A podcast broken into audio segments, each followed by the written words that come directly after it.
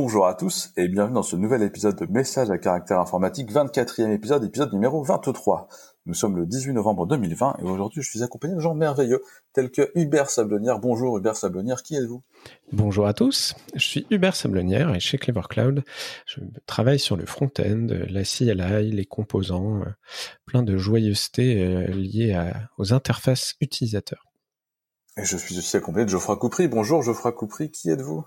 Eh bonjour, euh, bah, chez Clever, je suis développeur. Je fais principalement du Rust. Euh, en ce moment, je travaille sur un fonctionnel de service, sur des systèmes d'authentification et des proxys. Et je suis aussi accompagné de Boris Chapira. Bonjour Boris Chapira, qui êtes-vous? Ouais. Bonjour à tous, ah. Boris Chapira, Customer Success euh, chez Dareboost, récemment acheté par Content Square. Je m'occupe d'aider les gens à faire de la web perf. Cool. Yes. Alors, aujourd'hui, on va commencer comme d'habitude par un lien un peu politique, euh, sauf que cette fois-ci, c'est pas moi, c'est Geoffroy Coupry, et ça parle de Thierry Breton qui s'est fait euh, spammer par, euh, enfin spammer. Euh, spammer tellement. C'est pas un vrai spam. En fait, il y avait une espèce de, de... par Google. Il y, avait, il y avait une espèce de, de, de, de plan maléfique secret des lobbyistes de Google euh, pour contrer, c'était quoi le Digital Services Act, euh, une, nouvelle série de législation pour euh, les sites web, les services web. Euh, il y a des choses comme des obligations de modération, de, la lutte contre la désinformation, etc. Et donc, comme des boîtes comme Google sont très très concernées, bah ils sont pas d'accord qu'on leur mette des, régulations dans les pattes. Donc, ils ont une armée de lobbyistes dont le taf c'est d'aller essayer d'empêcher un peu ça. Et ils avaient un plan. Le, but du euh, truc, je crois, du, du c'était, euh, il y a des trucs qui sont pas légaux euh, en vrai. Il y a aucune raison que ce soit légal sur les internets. Donc, il faut faire un truc qui rend ça illégal sur Internet. Du coup, on va faire plus de régules pour Internet plutôt que plus de moyens pour vérifier que les trucs pas légaux en vrai et Internet, c'est un peu en vrai, se passent bien. Alors, il y, y, a, un autre truc dans, dans, dans le tas, c'est le Digital Markets Act qui, euh, par exemple, interdit euh, à un moteur de recherche d'afficher ses services en priorité, euh, par exemple pour le recherche de voyage ou les choses comme ça. Ce qui est plus gênant. Oui, pour Google, ouais, ouais, ouais. Et du coup, ils, avaient tout un document, tout un plan de bataille pour aller empêcher le, la Commission européenne, tout ça, de travailler là-dessus. Et euh, ce document a fuité. Il y avait des choses comme euh, faire euh, appuyer un peu le gouvernement américain sur sur les différents pays pour qu'ils soient pas trop d'accord, aller lancer des débats internes pour noyer le poisson. Enfin voilà des des choses qui font en fait toujours. mais là là c'était très très évident et et du coup. Et il a fait oups pardon. Oh, je suis désolé, j'étais pas au courant. c'est des gens en interne qui ont décidé ça. Moi, j'ai pas du tout, du tout vu le document. Jamais. Oui, et puis, enfin, c'est. Enfin, j'allais dire un truc alors que j'y connais pas grand chose, mais des pratiques de lobbying comme ça, ça reste assez courant, donc c'est amusant qu'ils disent qu'ils savent pas que ça existe alors que. Ah oui. Enfin, c'est pas. Google ne sont pas les seuls à faire ça. Énormément de grosses boîtes ont des des influenceurs dans ce genre-là pour, pour essayer de faire bouger les choses dans leur sens. Comme Facebook et Cambridge Analytica, c'est-à-dire qu'une fois qu'on t'a pris la main dans le pot de confiture, bon, bah, c'est, ah euh, je suis désolé, alors que tout le monde le savait, bah, c'est justement ça, ça le, document a fuité. Donc euh, Thierry Breton euh, s'est dit bah voilà on m'apporte le truc sur un plateau, je, je, je prends et, et, c'est bon, je, je, vais taper dessus avec quoi. Et je vais me les faire. Il faut payer les impôts. Je, je, reprécise pour les auditeurs euh, Thierry Breton. Actuellement, il est commissaire européen au marché intérieur. Et euh, contrairement à beaucoup de gens qui, parfois, que ce soit au gouvernement ou ailleurs, sont dans ces, ces postes-là, il a été PDG de CGI Informatique, de Thomson, de France Télécom et d'Atos. Donc, il, il a été dans, dans différentes boîtes euh, liées à l'informatique. Après, est-ce qu'il s'y connaît et qu'il est expert là-dedans J'ai zéro opinion, mais je reprécise pour l'auditeur qui ne sait pas forcément qui c'est. Ouais, ce que j'ai bien aimé dans l'article, c'est qu'ils décrivent euh, direct, euh, sans embâge, euh, le fait que Google fasse appel au gouvernement américain. Et tu sais, c'est toujours ah là là, les États-Unis pays de la concurrence libre et non faussée. Et en fait, mais non, mais que dalle, mais ils bossent main dans la main pour faire de l'ingérence commerciale euh, avec les autres pays, tu vois. Et un des autres trucs qui parle, c'est euh, donc on va on va demander au gouvernement de faire pression et surtout on va se baser sur les les accords internationaux type euh, CETA, machin, etc. pour euh, bah, pour avoir l'influence sur ces trucs-là. Je trouve ça intéressant. À ce niveau économique, on peut de toute façon considérer qu'il s'agit davantage de diplomatie que d'autre chose. Là, il s'agit surtout d'établir des relations de pouvoir et des enjeux de manière à pouvoir dire, bah regardez, on sait très bien que vous faites du lobbying, c'est un secret pour personne, mais là, on vous a pris et quand on vous prend, on peut l'utiliser contre vous. Ce qui permet de rétablir un peu les rapports de force entre une institution qui a la force de son institution, mais en face un acteur économique qui est beaucoup plus mobile dans ses capacités de proposition euh, technologiques, mais qui ont une influence euh, économique et politique sur le monde. Clairement.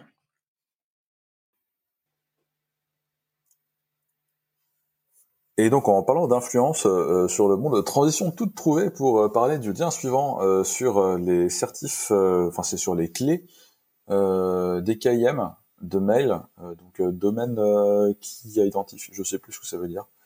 Geoffroy Coupry, c'est toi ça? Moi la crypto non jamais.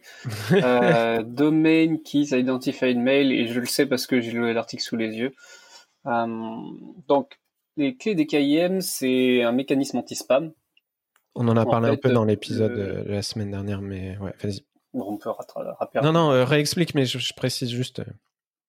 Euh, donc c'est un mécanisme où le, serveur SMTP qui a créé le mail et, l'envoi va ajouter un header de signature avec sa clé, sa clé, sa clé privée, et le, le serveur SMTP qui reçoit tout au bout va pouvoir vérifier que ça vient bien de ce serveur-là. Ça évite par exemple que quelqu'un vous envoie un mail en disant "Eh, donc moi, moi c'est moi Gmail." euh, je vous envoie un mail de machin sur Gmail ou de machin à Clever Cloud et, euh, et en fait, il n'y a aucune vérif. Donc là, cette histoire de clé publique permet cette vérification. Et donc, euh, ce que euh, Matthew Green, l'auteur de cet article, dit, c'est que, ben, ok, c'est bien pratique des KIM, mais il, il faudrait publier régulièrement les clés privées correspondantes pour une raison, c'est que ça a été utilisé comme mécanisme d'authentification des mails dans le cas de fuite. Par exemple, quand des mails sont volés dans une euh, boîte mail de quelqu'un, d'un politicien, d'un activiste ou autre, ça permet d'authentifier que le mail vient bien de cet endroit-là. Et ça a été fait dans, euh, plusieurs cas, comme euh, bah, les emails de John Podesta, par, Wikileaks, par euh, un certain nombre de, de, fuites. Euh, là, apparemment, ça aurait été réutilisé euh, pour des, des, mails d'un avocat russe à, au fils de Donald Trump. il y a pas mal de choses. aussi avec le fils de Joe Biden récemment. Je crois. Aussi, oui, avec son le laptop qu'on aurait trouvé quelque part tombé du camion. c'est quoi C'était les, les, scandales US qu'il y a eu avec Clinton et les mails là Ouais, il y a ça aussi. Podesta, c'était ça. Et, euh, et, donc, ce que, ce que Matthew Green dit, c'est que, bah, ok, c'est, cette signature des KIM, elle est pratique pour éviter les spams, pour qu'un serveur puisse vérifier que le mail qu'il vient de recevoir, il vient bien du bon serveur. Mais une fois que ça, ça a été vérifié, que ça a été authentifié entre les deux, cette signature n'a plus d'intérêt. Euh, c'est-à-dire qu'elle sort du cadre de son, de son utilité d'un point de vue crypto, mmh. et que bah régulièrement, en fait, on pourrait juste publier les clés privées, ce qui permettrait de forger n'importe quelle signature pour n'importe quel mail euh, au moment où cette clé était en, usage. Et du coup, euh, on pourrait dire, bah oui, ce mail qu'on a vu, euh, ce mail qu'on a là, il a cette signature-là, mais en fait, ça pourrait être n'importe quoi. On peut pas prouver que c'était bien envoyé à cet endroit-là depuis ce site-là. voilà. Ouais, en fait, moi, ce que j'ai L'article m'a un peu perturbé. Je suis passé par plusieurs phases de euh, bah oui, mais euh, s'ils ont envoyé ces mails, euh, peut-être qu'on a besoin de pouvoir vérifier que c'était bien eux, si jamais ce qu'ils ont fait dans le mail est, grave. Et moi, j'aimerais bien qu'on puisse prouver qu'ils ont fait des choses graves. Et en même temps, comme tu me le rappelais, Geoffroy, on est en train d'utiliser, et une fonctionnalité qui n'a pas été créée pour ça. Comme tu le rappelles, elle a été créée pour on va dire, euh, authentifier la provenance, mais dans un très court terme, de l'ordre de la minute ou, de l'heure, euh, vraiment quand le delivery d'email est un peu lent, mais, pas plus. Et euh, en plus, c'est une fonctionnalité qui va sur le moyen terme, dans le cadre de vol d'email et de chantage, se retourner contre l'utilisateur. Et sachant qu'il a pas forcément de moyen de désactiver l'option, à part de, changer de provider d'email euh, et, et d'en utiliser un qui fait pas de DKIM et donc potentiellement de tomber dans les spams, etc. et donc dans la conversation qu'on avait à deux en privé, Geoffroy et moi, Bon, déjà, on était d'accord sur euh, si tu es un, méchant politicien qui veut faire des trucs bizarres, bah déjà, tu n'utilises pas des mails et euh, tu vas utiliser une messagerie euh, chiffrée end-to-end. Il y a, mais... beaucoup de, WhatsApp et, de, Signal. Hein. Ouais. Et, mais du coup, ouais, c'est vrai que j'aimais bien ce que tu me rappelais, Geoffroy, c'est que ce système de crypto a pas été inventé pour du plus long terme que juste le delivery il est en train de se retourner dans le cadre de, cas de chantage ou de, de, de, vol de mail contre l'utilisateur. Et, donc ensuite, c'est à l'auditeur d'avoir une opinion sur est-ce que c'est une bonne ou une mauvaise chose que ça puisse retourner contre l'utilisateur. Euh, il y a certains cas, c'est pour euh, mettre au jour des choses graves euh, contre les citoyens, et d'autres fois, ça permet juste à faire du chantage pour tel ou tel candidat à la présidentielle. C'est au-delà de ça, en fait, tout, mécanisme de surveillance qui peut ressortir des infos sur des criminels peut être employé contre une personne lambda. Par exemple, euh, en cas euh, de, de, conflit avec une entreprise, avec une autre personne, dans un cadre légal, t'as pas envie que ton service mail ait des infos qui permettent de se retourner contre toi. C'est quand même pas un truc compliqué.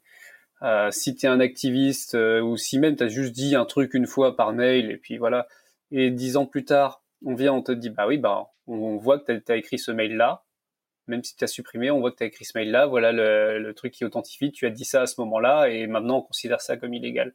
C'est-à-dire tout, système comme ça pourra à un moment euh, se, retourner contre l'utilisateur. Et c'est pour ça que notamment les gens qui travaillent sur de la cryptographie, ils veulent limiter énormément le, le, cadre dans lequel un système est utilisé. Et là, par exemple, la limite, c'est ça, ça doit authentifier ce qui vient d'un serveur et qui est envoyé à un autre. Mais au-delà de 10 minutes, euh, l'authentification en question, on aurait pu avoir à, s'en servir. Ça vous fait réagir, messieurs? Je sais que nous, Geoffroy et moi, on a déjà pas mal parlé en privé. Donc. Je viens de taper blockchain email pour le fun dans Google et il y a beaucoup trop d'entrées, ça me fait flipper. Évidemment. Bon, après, l'article s'appelle OK Google, please publish euh, your euh, secret key euh, DKIM. c'est plus une blague de OK Google, mais il n'y a pas que. Ça concerne Yahoo et. Bah, ça concerne tout le monde. En tout cas, lui, il considère que tout le monde devrait publier ses clés ce qui est intéressant, c'est qu'il relève aussi qu'entre 2012 et 2016, si je dis pas de bêtises, ou alors c'est plus vieux que ça, mais pendant plusieurs années, euh, Gmail euh, faisait pas de rotation sur ses clés euh, DKIM, ce qui est bon, voilà, un peu amusant. Après, euh, c'est toujours facile de pointer du doigt, mais je trouve ça, je trouve ça étonnant. Je retrouve plus les dates. Les cordonniers, tout ça. Voilà. Boris, un avis? Non, pas vraiment. Pas mon domaine. Euh, je vais dire des bêtises si je parle. Ça marche. Eh ben, on va switcher à. Euh, on va parler de Rust. Ouais, surprise. On va parler de Cerveau. Euh, Cerveau, c'est le, moteur de rendu. c'est, si je dis pas de conneries, Geoffroy, c'est ce pourquoi Rust a été créé à la base. Alors Cerveau, S-E-R-V-O. Hein. Rust a été créé par euh, quelqu'un qui bossait dans son coin et qui était employé Mozilla et qui à un moment a fait une présentation et puis euh, c'est le moment où il se disait eh mais en fait euh, on aurait bien besoin d'un truc comme ça pour faire un navigateur parce qu'ils arrivaient un peu au bout de ce qu'ils faisaient en C++ quoi. Et Cerveau c'est c'est encore un moteur de, navigateur expérimental mais dont des bouts avaient été notamment intégrés dans Firefox.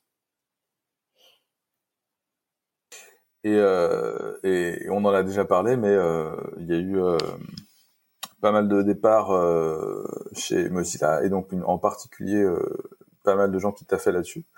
Mozilla a dit qu'ils arrêtaient de maintenir Servo et du coup, ce, ces articles-là, c'est Mozilla a largué toute l'IP de Servo à la Linux Foundation. Et maintenant, c'est la Linux Foundation qui va permettre, qui va offrir un cadre légal pour pouvoir embaucher des gens, pour pouvoir continuer le travail sur Servo.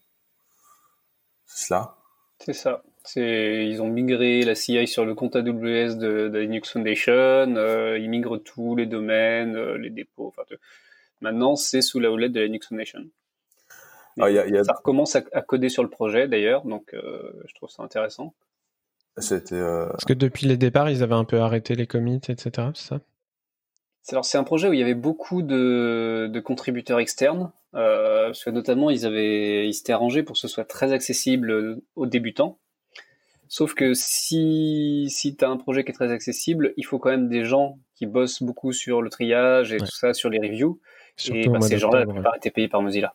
Ouais. Donc euh, quand ils se sont fait virer, ben il n'y avait plus grand monde. T'avais Samsung qui bossait là-dessus pour la, la, partie mobile, je, sais plus, je, crois, mémoire. Bah, Samsung Internet, c'est basé sur Chromium. Après, euh, je sais pas trop euh, les investissements qu'ils ont sur Servo, mais. quelle tristesse. Qu'est-ce qui n'est pas basé sur Chromium aujourd'hui? Internet Explorer? Ah non. Euh, ok. ça vous inspire quelque chose de plus? Bah, moi, j'ai toujours suivi Cerveau un peu de loin et on, les quelques démos qu'on avait sur la manière dont, ça pouvait gérer les animations CSS beaucoup mieux, parallélisées, machin. C'était toujours assez impressionnant et, et c'est vrai qu'étant très fan de Firefox, j'ai toujours nourri l'espoir que, que d'un coup Firefox fasse, tu vois, genre, ça y est on lâche une bombe et on est deux fois plus performant que toute la concurrence. Euh. et donc ils ont euh, fait énormément d'avancées en perf, hein, euh, notamment via l'inclusion d'expérimentation qu'ils avaient dans Cerveau, que ce soit sur le la partie qui gère le CSS ou autre. Mais ouais, je suis un peu déçu que, que, que, Mozilla aille pas plus loin là-dessus. Après, moi, j'y connais rien de est-ce que c'est important économiquement d'investir là-dedans? J'ai pas de jugement là-dessus. C'est plus de l'extérieur. Euh, c'était assez cool de voir des, innovations là-dessus. Et c'est vrai que actuellement, on n'a plus que trois moteurs de rendu, euh, on va dire euh, actifs. Donc Blink, enfin après on peut parler de moteur de rendu et puis de toolkit entre Blink et Chromium ou entre WebKit et, et autres. Mais en gros, on n'en a plus que trois et voilà, j'ai un peu peur que ça passe à deux dans les prochaines années. Et comme beaucoup le répètent, le, coût pour démarrer un tel projet, dire bon bah je vais faire un moteur de rendu est énorme et, du coup je me demande demain qui a la capacité de de, faire ça en fait et je vois pas. Euh... je pense qu'ils allaient jamais pouvoir euh, drop l'intérieur de Firefox et puis remplacer par Servo. Enfin, jamais ils allaient pouvoir remplacer tout d'un coup un navigateur. Il y a que Microsoft qui fait ça de temps en temps, mais euh, bah, quand même ils en sont à trois, quatre fois. Ils disent non, on, laisse tomber, on réécrit tout. Mm. Euh, Mozilla, ils allaient jamais pouvoir faire ça, donc. Euh... Ouais. la, rare boîte que je. Vas-y, vas-y. J'ai un peu le, même point de vue. Euh, je, pense qu'il n'était pas possible nécessairement de entièrement basculer euh, Cerveau à la place de Gecko. Mais je pense aussi que c'est difficile pour une structure euh, qui finalement est bien posée en fondation, là, comme, comme Mozilla, d'arriver à innover. Et je pense que incuber ce genre de projet, ça leur permet ce genre de choses. Donc ils ont récupéré dans Cerveau ce dont ils avaient le potentiel d'intégrer dans Gecko. Maintenant c'est fait. Est-ce qu'ils ont tout récupéré avant de basculer? Je ne sais pas. Et ça, c'est le truc. C'est pour ça que j'ai pas de position. Est-ce que c'est bien ou pas bien Mais en tout cas, ça me choque pas qu'un projet qui soit incubé, dont on a récupéré des morceaux, a posteriori reparte euh, ailleurs pour incuber des nouveaux projets, pour innover dans d'autres domaines.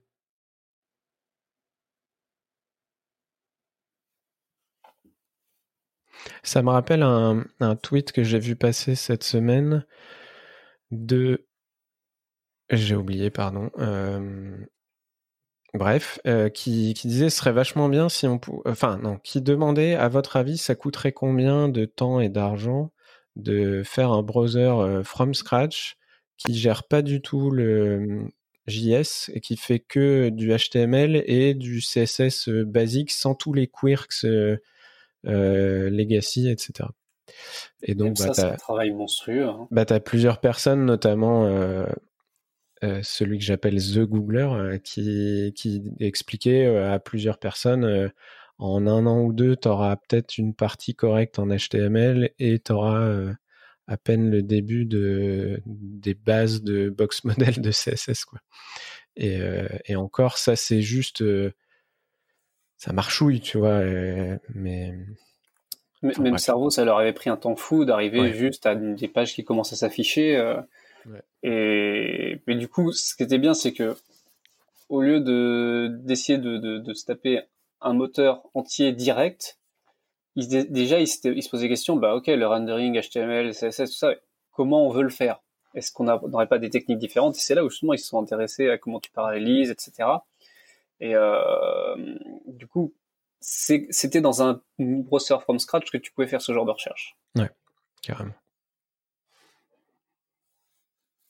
Je suis en train de regarder, il y avait un autre projet qui s'appelait Pathfinder qui permet de, faire du, rendu euh, euh, en utilisant le GPU, donc du rendu de SVG, de, enfin bref, du rendu web. Ce, projet-là, il continue, hein, je crois. C'est ouais, ce que j'étais en train de regarder, c'est qu'il y a pas mal de questions, de gens qui se posaient la question sur Twitter et euh, j'arrive pas trop à savoir si c'est toujours chez Mozilla ou si c'est parti chez chez Linux Foundation aussi. En tout cas, c'est dans l'orga. non. Je crois pas. Oui, parce que j'ai dit qu'il y avait plus ou moins plus que trois moteurs de rendu. Je parle de ceux qui sont utilisés dans les navigateurs grand public. Il y a des moteurs de rendu très spécialisés pour, euh, pour du print ou autre qui, qui euh, savent bouffer du HTML et du CSS, mais euh, c'est des usages très différents et qui sont pas. Enfin bref, c'est différent. Yes. Ah, le, euh, ça faisait partie de l'orga cerveau, donc ça a peut-être bougé aussi dedans. Mais là, il y avait pas mal de contributeurs, notamment externes, parce que de l'affichage de, de, fonte et de, de vectoriel, c'est un problème où, il y a des besoins déjà d'un peu partout. Yes. Euh, je vous propose de passer à la suite. Euh, on, une série de tweets euh, sur Web Patch Test que vous avez peut-être déjà utilisé. Euh, Web Page Test, qui est un site pour euh, bah, avoir du feedback sur euh, votre site internet, comment il se charge, est-ce qu'il respecte les bonnes pratiques, etc. À la base, c'était un projet open source et apparemment, ça a été racheté. Que quelqu'un veut en parler bah, J'allais juste dire, on, en a parlé dans l'épisode X, je sais plus lequel, que ça avait été racheté. à chaque fois, le nom m'échappe par Catchpoint, voilà, et que du coup, Patrick Minan, le, mainteneur, euh, rejoignait la société. Et là, ils ont changé de, licence. Est-ce que je crois que c'est Boris, tu peux peut-être. Euh, oui, tout à fait. Euh, je crois que c'est l'épisode 15. gros, gros fidèle du podcast. le fidèle, tout à fait, ils ont changé de licence. En fait, ils ont embauché Patrick Minan, ils ont récupéré le code source et ils ont forqué en fait le projet qu'ils ont placé sous une licence que je ne connaissais pas, qui s'appelle la Polyform Shell License.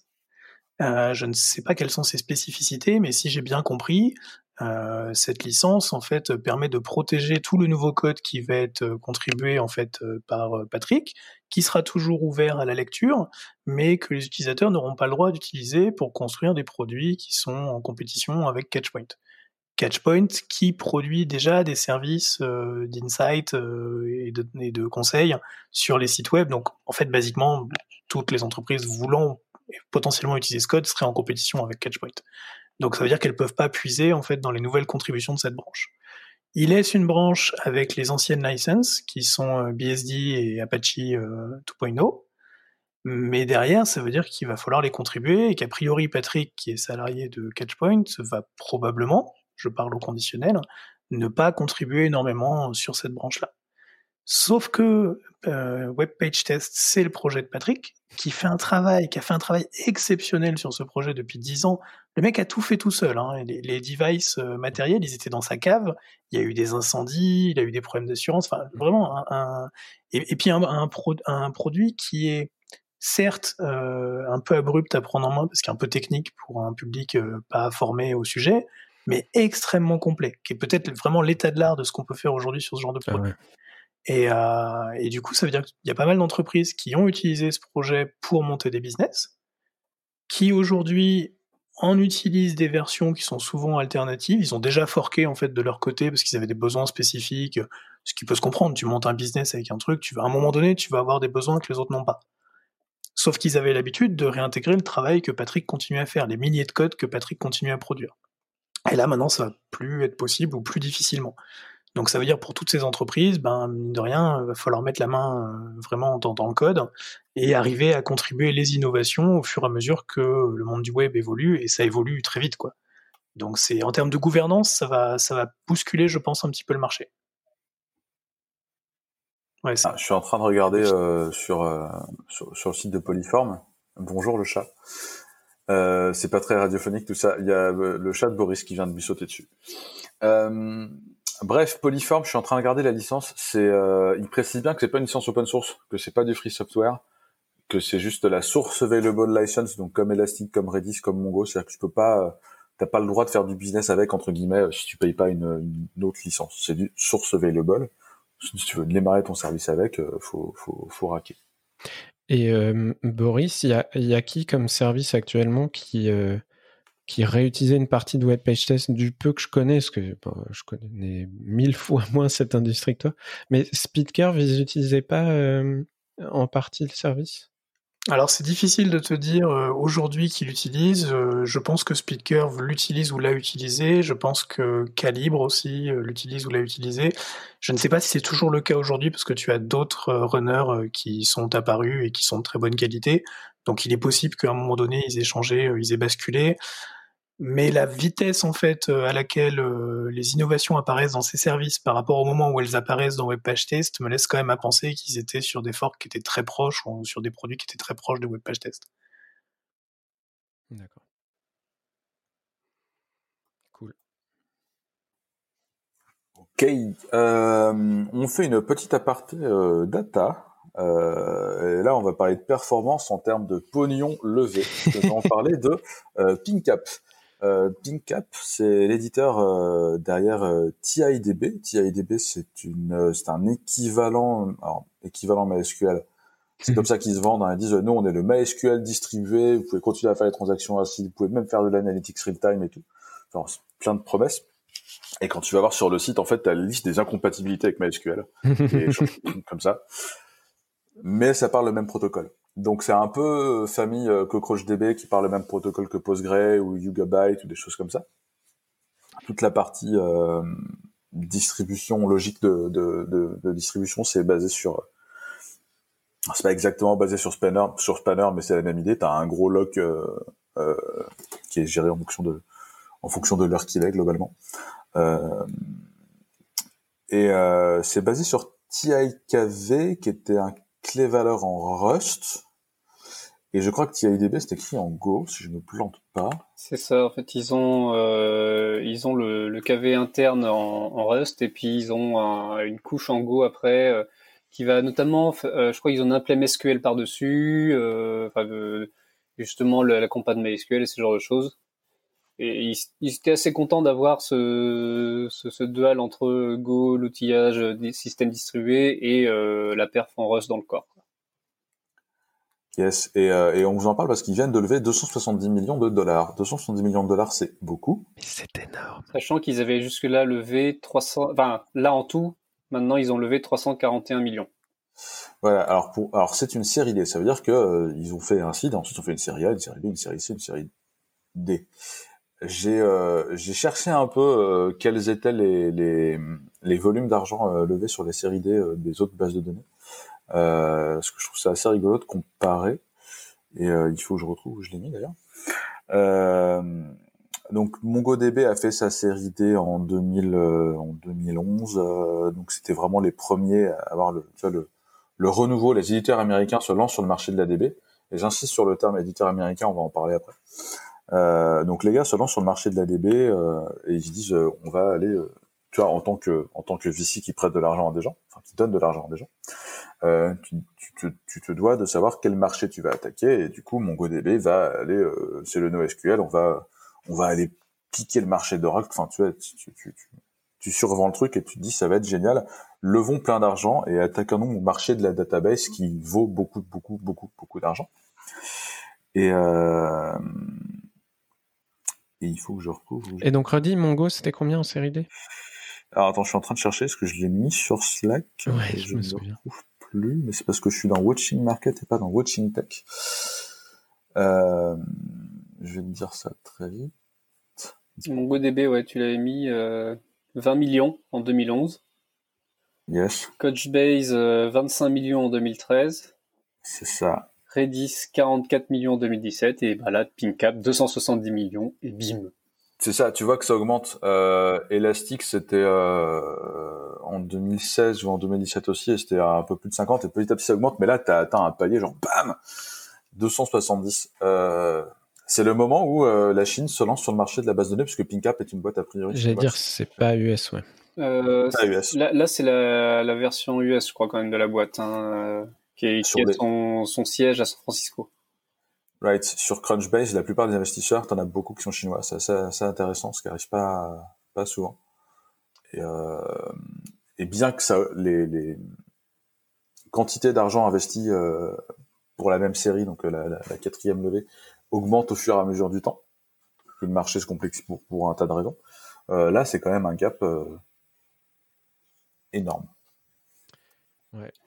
T'es une boîte qui vient, qui dit, euh, bah, on va vous remplacer votre euh, vieux cluster MySQL euh, par euh, un truc rapide, global, etc. Par rapport à, eh, maintenant, il faut que vous appreniez Mongo ou Redis, que vous gériez vos clusters, machin. Là, on vous file un truc. Euh, t'as ton énorme site euh, à base de MySQL avec ton énorme cluster, tu, tu remplaces par ça, voilà, ça a bien marché. Honnêtement, c'est c'est vachement séduisant, donc euh, je pense que eux, ils ont un marché monstrueux à taper en fait. Bah, bonjour, on vient de taper le marché d'Oracle. Mais euh, c'est intéressant parce que la plupart des nouvelles, euh, des nouvelles bases, enfin des nouvelles bases, des, euh, du, du New SQL, il y avait eu le NoSQL en 2000, euh, 2007, 2010. Maintenant, c'est le New SQL, donc c'est les bases qui font déjà du SQL, enfin, qui refont du SQL. Euh, ils sont souvent présentés comme euh, des concurrents effectivement à, à Oracle. Genre le marché à prendre maintenant. Apparemment, le NoSQL a pas réussi, donc nous on va aller faire euh, ce que le NoSQL a pas fait. On va aller bouffer les parts de marché d'Oracle. Et du coup, euh, il y a beaucoup, beaucoup, beaucoup d'argent là-dedans. Ça n'a rien à voir, mais depuis quelques jours, j'ai regardé les quatre Hipman où tu as quand même régulièrement le thème du le kung-fu, c'est mieux que la boxe américaine ou, ou occidentale. Et, et voilà, j'ai l'impression de voir la suite où l'éternelle euh, guerre euh, chinois-américain qui est le plus fort. Et, et C'est des cool. batailles culturelles. Non, mais c'est cool de voir des, des choses euh, monter là-dessus parce que je sais pas vous, moi dans mon fil Twitter, j'entends quand même très souvent des, innovations, des changements euh, côté américain et, c'est vrai que quand il y a des choses qui se font en Chine, il y a beaucoup de choses qui restent euh, chez eux, mais qui sont pour autant euh, innovantes, impressionnantes, etc., mais qui qui, qui sortent pas forcément beaucoup sur nos marchés à nous. Faut, Et, faut euh, suivre effectivement. Moi, je sais ouais. par exemple en, en crypto, euh, le, le cryptographie, le nombre de, pro, de, de, de nouveaux papiers qui sortent de, de Chine par an, c'est monstrueux. En fait, ils ont des, des, des, usines à, à chercheurs. En fait, c'est c'est juste incroyable tout ce qu'ils sont capables de faire. Voilà, je te laisse trouver ta transition, Laurent, avec le fait que j'ai parlé d'Hipman. Euh, avec le fait que tu as parlé d'Hipman, euh, Non, mais sans transition, ouais. sans transition aucune, parlons de WebPerf avec Boris qui nous a ramené un lien de euh, sur euh, Google qui intégrera la WebPerf en tant que critère de, de classement ou en tout cas de ouais, de, de SEO. Ça, ça c'est c'est déjà partie des critères et ça va faire encore plus partie des critères euh, maintenant, si j'ai bien compris. Tout à fait. Euh, à partir de 2021, Google a annoncé qu'ils allaient intégrer en fait euh, la performance web des sites dans euh, leur euh, algorithme de ranking. Donc ça fait pas mal de bruit parce que pas mal de gens se posent la question de savoir comment ils vont l'intégrer, c'est-à-dire comment ils vont la mesurer. Et puis pas mal d'autres gens se demandent comment ils vont utiliser ça pour améliorer le ranking, notamment dans les sphères technical SEO, où les gens sont très intéressés à toutes les, optimisations possibles et imaginables. Euh, D'où ça vient en fait cette volonté euh, de Google euh, d'intégrer la WebPerf Parce que c'est pas du tout nouveau. En fait, ça fait plus de dix ans qu'ils poussent le truc dans tous les sens. Ils sont, très très prolixes à, proposer des outils, des améliorations, y compris dans Chrome pour que le site soit de plus en plus rapide. alors, je pense qu'il y, a une vraie partie de faire un meilleur web, ça c'est clair. et puis il y a aussi une vraie partie de si nous on améliore la WebPerf, on parcourt le web plus vite, donc ça nous coûte moins cher. Et puis euh, le web affiche plus de pubs, donc on gagne aussi de l'argent. Donc Google est intéressé à, plein de, de, plein de manières en fait à ce que à ce que le site soit à ce que les sites soient plus rapides. Pourquoi est-ce qu'ils ont décidé d'intégrer le ranking dans le classement maintenant? Bah Parce qu'ils peuvent. En fait, maintenant, ils ont fait évoluer Chrome suffisamment pour arriver à faire sortir des indicateurs qui viennent du navigateur lui-même. Parce que jusqu'à présent, mesurer la, web perf, c'était beaucoup euh, faire des captures vidéo, analyser la vidéo, euh, analyser les trames réseau. Ça avait un coût en fait assez important en, CPU. Là, on peut récupérer via des API directement euh, les infos dans les navigateurs. Donc il y a trois, trois indicateurs qui vont mettre en avant le Largest, largest Contentful Paint, LCP, Cumulative Layout Shift, CLS, et First Input Delay, FID. Euh, basiquement, pour faire simple, pour les gens qui connaissent pas ce sujet où il y a plein d'indicateurs tout le temps, on va s'intéresser à trois trucs. Euh, est-ce que le site se rend visuellement rapidement? Est-ce qu'il s'affiche bien chez les gens? Euh, Est-ce que les gens, quand ils le voient, ils peuvent avoir rapidement confiance en ce qu'ils voient? Ou est-ce que, en fait, parce qu'il y a des pubs qui vont se charger à droite à gauche, tout le contenu va se mettre à glisser dans tous les sens et, et en fait, on peut pas interagir avec le site, soit parce que ça lag, soit parce qu'en fait, on peut commencer à lire, puis en fait, ça bouge et on peut plus lire, par exemple. Et le dernier, truc, c'est euh, est-ce que je peux interagir avec le site de manière qualitative, c'est-à-dire quand je vais vouloir cliquer, est-ce que le bouton sur lequel je clique, il va réagir ou pas? Euh, Et donc on va essayer de mesurer ces trucs-là. Donc c'est plutôt des bonnes choses, c'est des bons indicateurs, ça, permet quand même euh, d'aller assez loin. Euh, et du coup, ça risque d'avoir comme conséquence un certain nombre de budgets qui vont être votés dans les dans les DSI ou les divisions marketing pour améliorer la performance des sites web. Et ça, c'est cool. Ça, c'est cool parce que ça veut dire que Google est capable d'utiliser son pouvoir d'influence pour aller participer aux innovations et financer ces innovations dans des entreprises. Ça, je trouve ça assez bien. Euh, sur le ranking, par contre, je suis assez convaincu que ça aura assez peu d'impact parce que, enfin, parce que moi j'espère que ça en aura assez peu dans la mesure où euh, moi je veux avant tout qu'un moteur de recherche comme Google me ramène des contenus et services de qualité qui correspondent à ce que je cherche et pas nécessairement le plus rapide, même si sa qualité elle pas bonne. Mais on peut imaginer que toute chose étant égale par ailleurs, contenu égaux, service égaux, tout pareil, à ce moment-là, en effet, de manière très mineure, la performance pourra permettre de gagner euh, un ou deux rangs euh, dans, dans le ranking. Ce que je crains en revanche, donc ça, c'est le côté positif. Dans le côté négatif, moi, ce que je crains, c'est qu'il y ait pas mal de gens qui se jettent sur le sujet pour améliorer les métriques. Genre, on a des nouvelles métriques, donc on va tout faire pour les améliorer, même si en fait c'est complètement con. Juste, c'est juste pour pour améliorer en fait ces trucs-là. Et on peut aller très loin quand on réfléchit comme ça, parce qu'à chaque fois qu'on prend n'importe quel problème et qu'on le simplifie juste à trois indicateurs, parce qu'il faut vous dire que dans la WebPerf, des indicateurs, on en a 50. Euh, si vous le simplifiez à 3, vous allez forcément faire des trucs absurdes. Et moi déjà, j'ai travaillé sur, euh, sur quelques-uns des indicateurs et j'ai trouvé des trucs euh, qui sont assez, assez bêtes, genre par exemple le, l'indicateur de déplacement des contenus, donc le CLS. il est très sensible au type d'animation que vous utilisez. Donc si vous utilisez des animations is qui sont très communes parce que très naturelles pour les gens, c'est des animations où l'animation elle est très rapide au début puis un peu plus lente à la fin ce qui correspond assez naturellement à ce que vous vous faites quand vous, vous déplacez vos membres. Si vous essayez d'attraper votre tasse à café, vous allez vite jusqu'à la tasse et lentement à la fin pour pas la renverser. Donc c'est un truc qui est très naturel pour nous. Bon bah ça par exemple c'est assez pénalisé, alors que si vous faites un truc très linéaire et donc du coup euh, le mouvement il est, il est, il est très faible en fait sur des unités de temps, et bah du coup c'est pas du tout pénalisé. Et donc si on veut optimiser à fond, on arrive à des optimisations qui sont stupides. Voilà. Donc il va falloir faire attention, mais euh, c'est quand même. Et là-dessus, oui. Hubert, tu disais? Pardon, là-dessus, sur le blog de Dareboost, vous avez justement un article, je crois, qui revient sur euh, certaines limitations du CLS, du Cumulative euh, Layout Shift, je crois. Ouais, tout à fait. J'ai expliqué certaines de ces limitations, comme j'ai expliqué les précédentes années pour d'autres indicateurs comme le time to interactive. Euh, pourquoi? C'était pas forcément une bonne idée.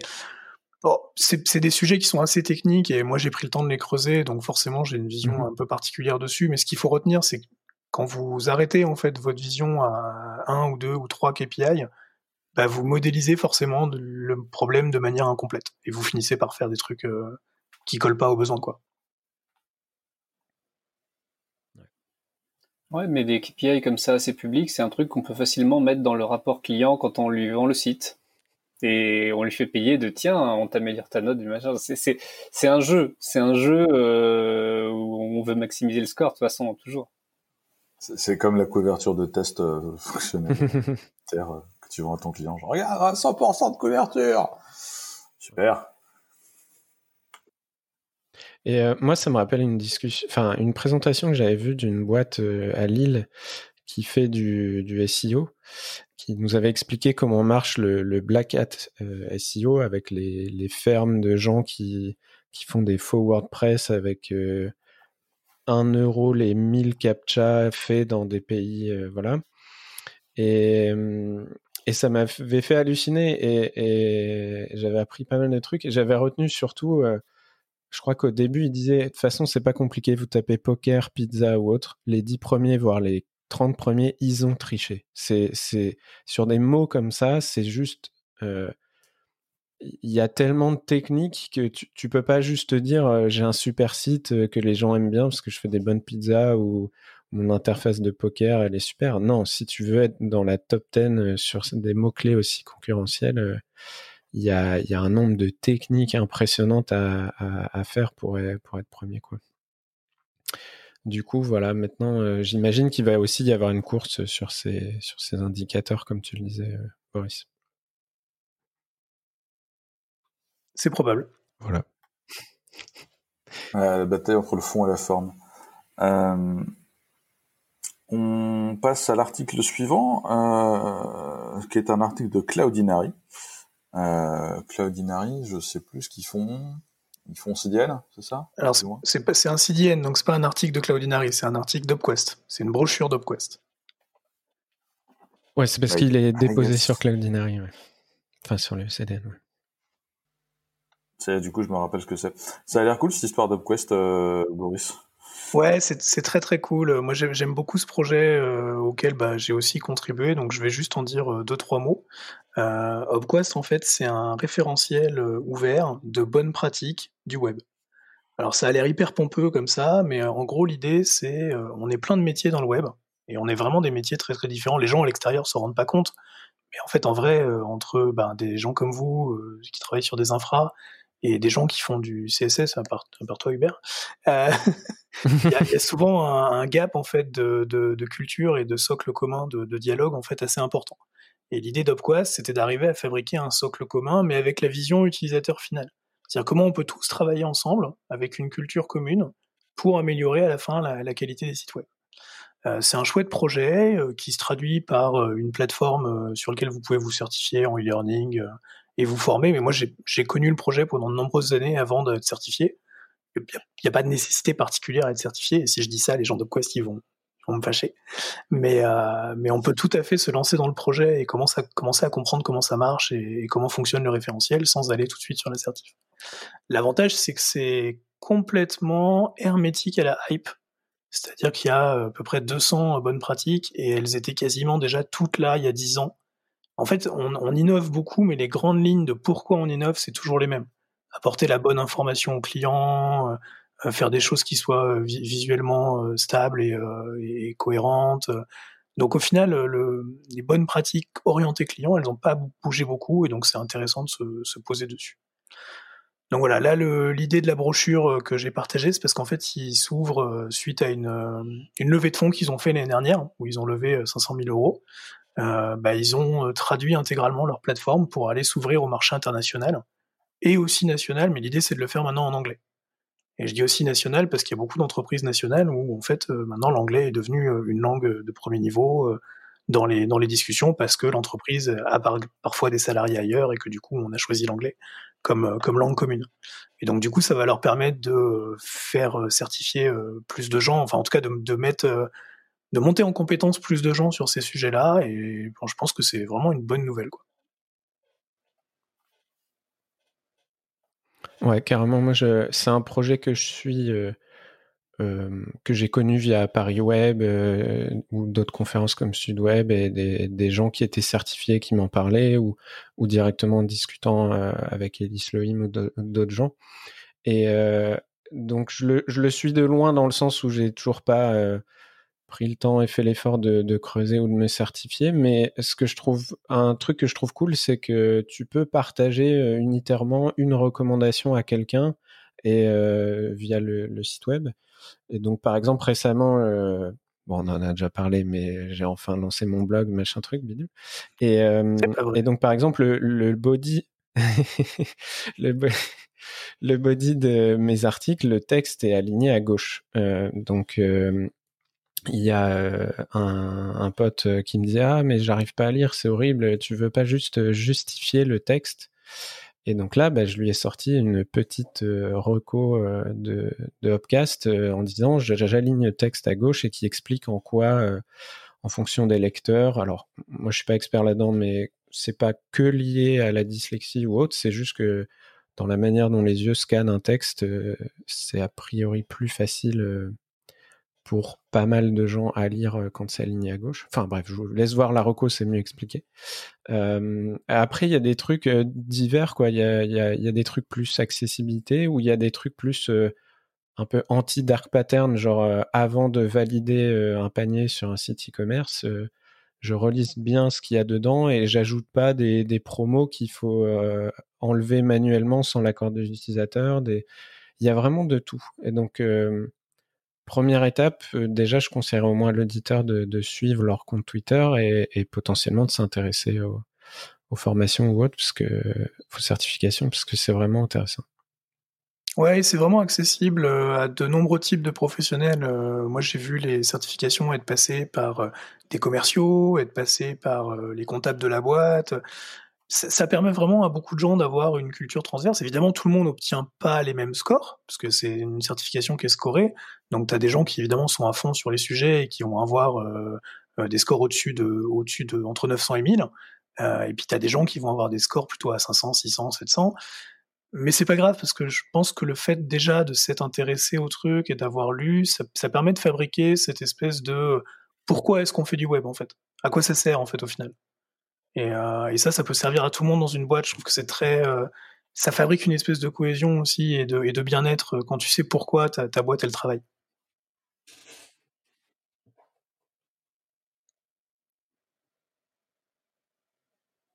Cool.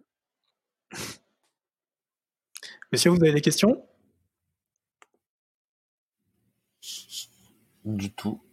Euh, non, moi j'ai pas, mais c'est vrai que je trouve ça top que ça se lance en, anglais. Je pense que c'est une super opportunité.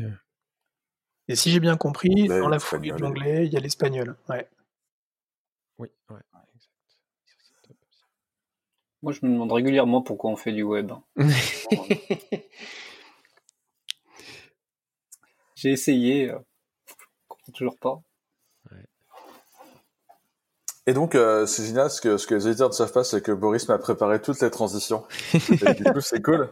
Du coup, je viens, et en parlant du web, en anglais, mais aussi en français, parlons du Web Almanac 2021. Et je ne connaissais pas le Web, le web Almanac et c'est vraiment super drôle. Je connaissais pas. Je crois que j'ai saoulé. Euh, alors, moi, j'ai connu via Boris, je crois, je sais plus. Mais j'ai saoulé Geoffroy avec ça récemment, avec plein d'articles sur le cache, les compressions, etc. Ah oui, dans, dans la moindre discussion, il y a toujours un moment, oui, bah alors le, le almanach HTTP dit ça, et, en fait, non, c'est une super ressource pour comprendre ce qui se passe dans les pages, dans l'affichage, dans ce qui se passe sur le réseau, etc. Mais alors, qu'est-ce que c'est, Boris? Alors le Web Almanac, c'est une émanation d'une autre euh, structure qui s'appelle HTTP Archive. HTTP Archive, c'est un truc qui a été euh, créé il y a une dizaine, enfin il y a un peu plus de dix ans d'ailleurs, c'était ça faisait dix ans euh, le lundi, le 16. Euh, et l'idée c'était, on va parcourir le web avec euh, des robots euh, d'indexation, mais contrairement euh, aux moteurs de recherche, nous, on va s'intéresser non pas nécessairement au contenu et services des pages, mais à la manière dont elles sont fabriquées et délivrées sur le web. Donc on va analyser leur markup, on va analyser les entêtes, on va analyser les protocoles utilisés, voilà, on va analyser la technique de manière à constituer un espèce de corpus. Il faut imaginer ça comme un travail d'historien finalement, un espèce de corpus de comment le web est construit et comment il évolue à travers le temps pour de vrai. C'est-à-dire pas au niveau de la hype de ah, on va tous utiliser tel techno. Ouais, d'accord, mais en vrai, en vrai, les gens ils font quoi? Et donc ça, ça permet quand même de, voir ce que ça fait. Donc au début, ils, scannaient genre 10 euh, ou 15 000 URL, et aujourd'hui, ils sont à 7 ou 8 millions, un truc comme ça. Euh, donc c'est vraiment un, gros corpus. Donc ils ont toutes ces données, et puis ensuite, il faut arriver à les présenter, parce que ça fait quand même un sacré paquet de données. Il faut imaginer des bases euh, qui stockent tout ça, et c'est énorme. Donc ils ont créé en fait ce Web Almanac qui tous les ans réunit des professionnels avec différentes compétences et l'idée, c'est on va aller fabriquer des requêtes dans cette énorme base de data et on va contextualiser les résultats dans des articles rédigés pour expliquer comment le web est fabriqué. Donc évidemment, c'est découpé en chapitres. On va pas expliquer tout d'un coup, on va expliquer euh, séparément le HTML, le JS, le CSS, puis à l'intérieur du JS, quels sont les frameworks, et puis à l'intérieur du HTML, euh, par quel type d'outils ils sont produits, et puis à l'intérieur de, des entêtes, on va s'intéresser différemment à la compression, au CDN, enfin voilà, on, découpe quand même en chapitres, mais euh, l'idée c'est d'avoir une présentation cohérente et contextuelle de ces données pour arriver à se rendre compte de comment le web est fait. Et c'est hyper intéressant parce qu'on trouve des trucs qui sont parfois aux antipodes de ce qu'on pourrait penser. Je sais pas ce qu'on pourrait imaginer, mais par exemple, euh, on est, on est tous sensibles à la hype et on voit les, les produits qui sont aujourd'hui en fait hyper visibles sur le web en termes de JS par exemple, les React, les vues, tous les produits orientés composants. Puis quand on regarde en fait concrètement sur combien de sites ils sont utilisés, c'est très très très négligeable en fait. C'est pas le la globalité du web, c'est-à-dire qu'on doit avoir un certain nombre de sites qui sont des sites qui sont fabriqués récemment, récemment avec des guillemets parce que on, ne sait pas trop exactement ce que ça veut dire, mais mmh. qui ont utilisé ces technos, mais globalement c'est pas euh, c'est pas encore aujourd'hui hyper représenté, alors que des frameworks comme jQuery euh, sont utilisés massivement, par exemple dans des trucs de pub, qui sont injectés sur des sites où il y a du React, et donc, du coup, ces sites qui sont en React, bah, en fait, ils utilisent jQuery aussi. Et donc, du coup, on se retrouve avec une part de marché euh, pour de vrai de jQuery qui est juste monstrueuse, en fait.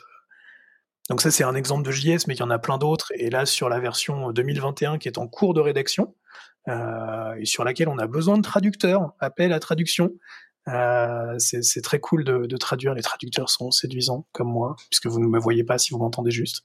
Mais venez, venez traduire parce que c'est vraiment hyper intéressant. Vous prenez un chapitre qui vous botte un peu, un sujet qui vous intéresse un peu, et vous allez de toute façon apprendre, apprendre plein de trucs. Et là, par exemple, sur le chapitre des CSS, en faisant les requêtes, ils ont découvert en fait des erreurs de CSS qui sont massivement répandues sur le web, euh, genre des, des, des, règles CSS qui sont mal orthographiées. Et en regardant en fait comment ça pouvait se faire qu'une même règle. drôle. Ah ouais, je trouve ça génial. Qu'une même règle soit mal orthographiée partout, se rendre compte que c'est parce que ça vient du Facebook Widget. C'est le white space, je sais plus quoi, là, où il y a une, ouais, une typo notamment.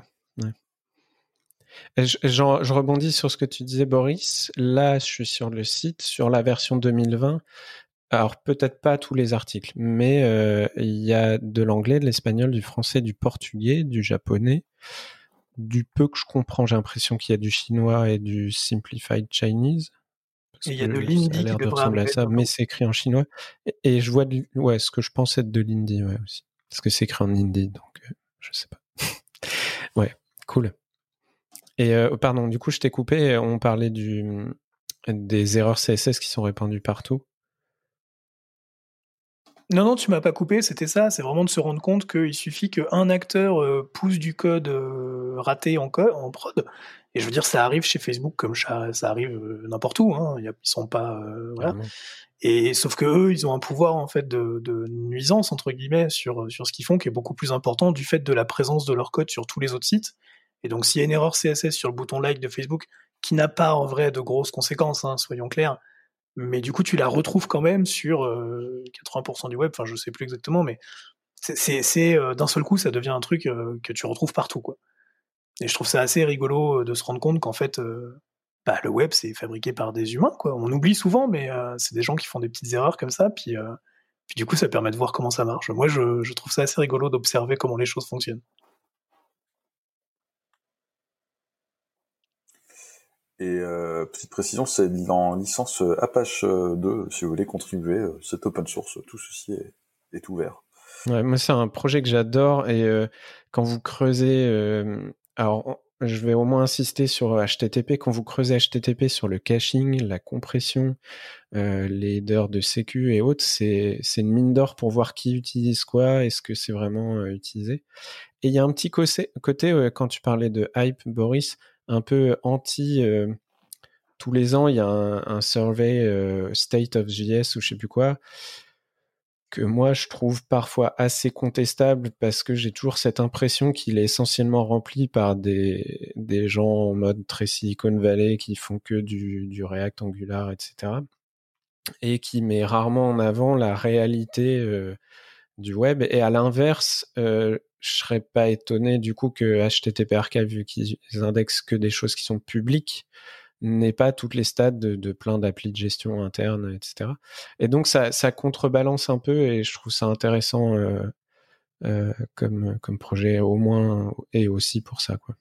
Il y a quand même des chances que les applis internes, il y ait 80% de jQuery là aussi. Hein, euh. Oui, je pense aussi, clairement. Bootstrap. Bah, enfin. Hmm. Bah, rien que sur la console Clever, hein, il y a plein de, il y a plein de jQuery partout et elle est, elle est techniquement privée, donc pas, pas indexée. Je trouve que c'est aussi un, rappel important quand tu regardes, euh, parce que du coup, le, alors cette année, peut-être que les requêtes vont plus s'intéresser aux différences entre l'année dernière et, cette année, mais l'année dernière, comme c'était la première édition, du coup, ils avaient récupéré des données euh, un peu plus vastes pour essayer de les contextualiser sur la durée.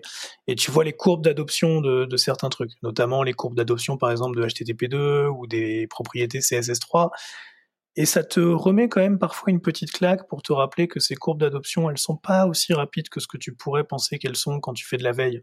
Parce que toi, tu as fait de la veille et tu as vu les trucs arriver vite, et... mais en fait, les gens les voient arriver lentement, et tu as des courbes d'adoption de certains trucs qui sont parfois sur 10 ans, et, euh, et, tu te rends compte visuellement de ce que tu avais déjà un petit peu ressenti quand tu parlais avec des gens qui n'étaient pas forcément des, des gens qui faisaient beaucoup de veille, qu'en fait, les choses mettent du temps à infuser et que toi, réciproquement, quand tu vas fabriquer ton site, non seulement il faut toujours que tu gardes en tête si tu avais euh, un jour oublié la rétrocompatibilité, mais aussi le fait que euh, les gens que tu vas recruter, euh, il va falloir aussi les faire acquérir le niveau de compétence que tu veux les faire acquérir, parce que tout le monde ne l'a pas. Ça vient vraiment avec le temps, quoi. ça vient doucement.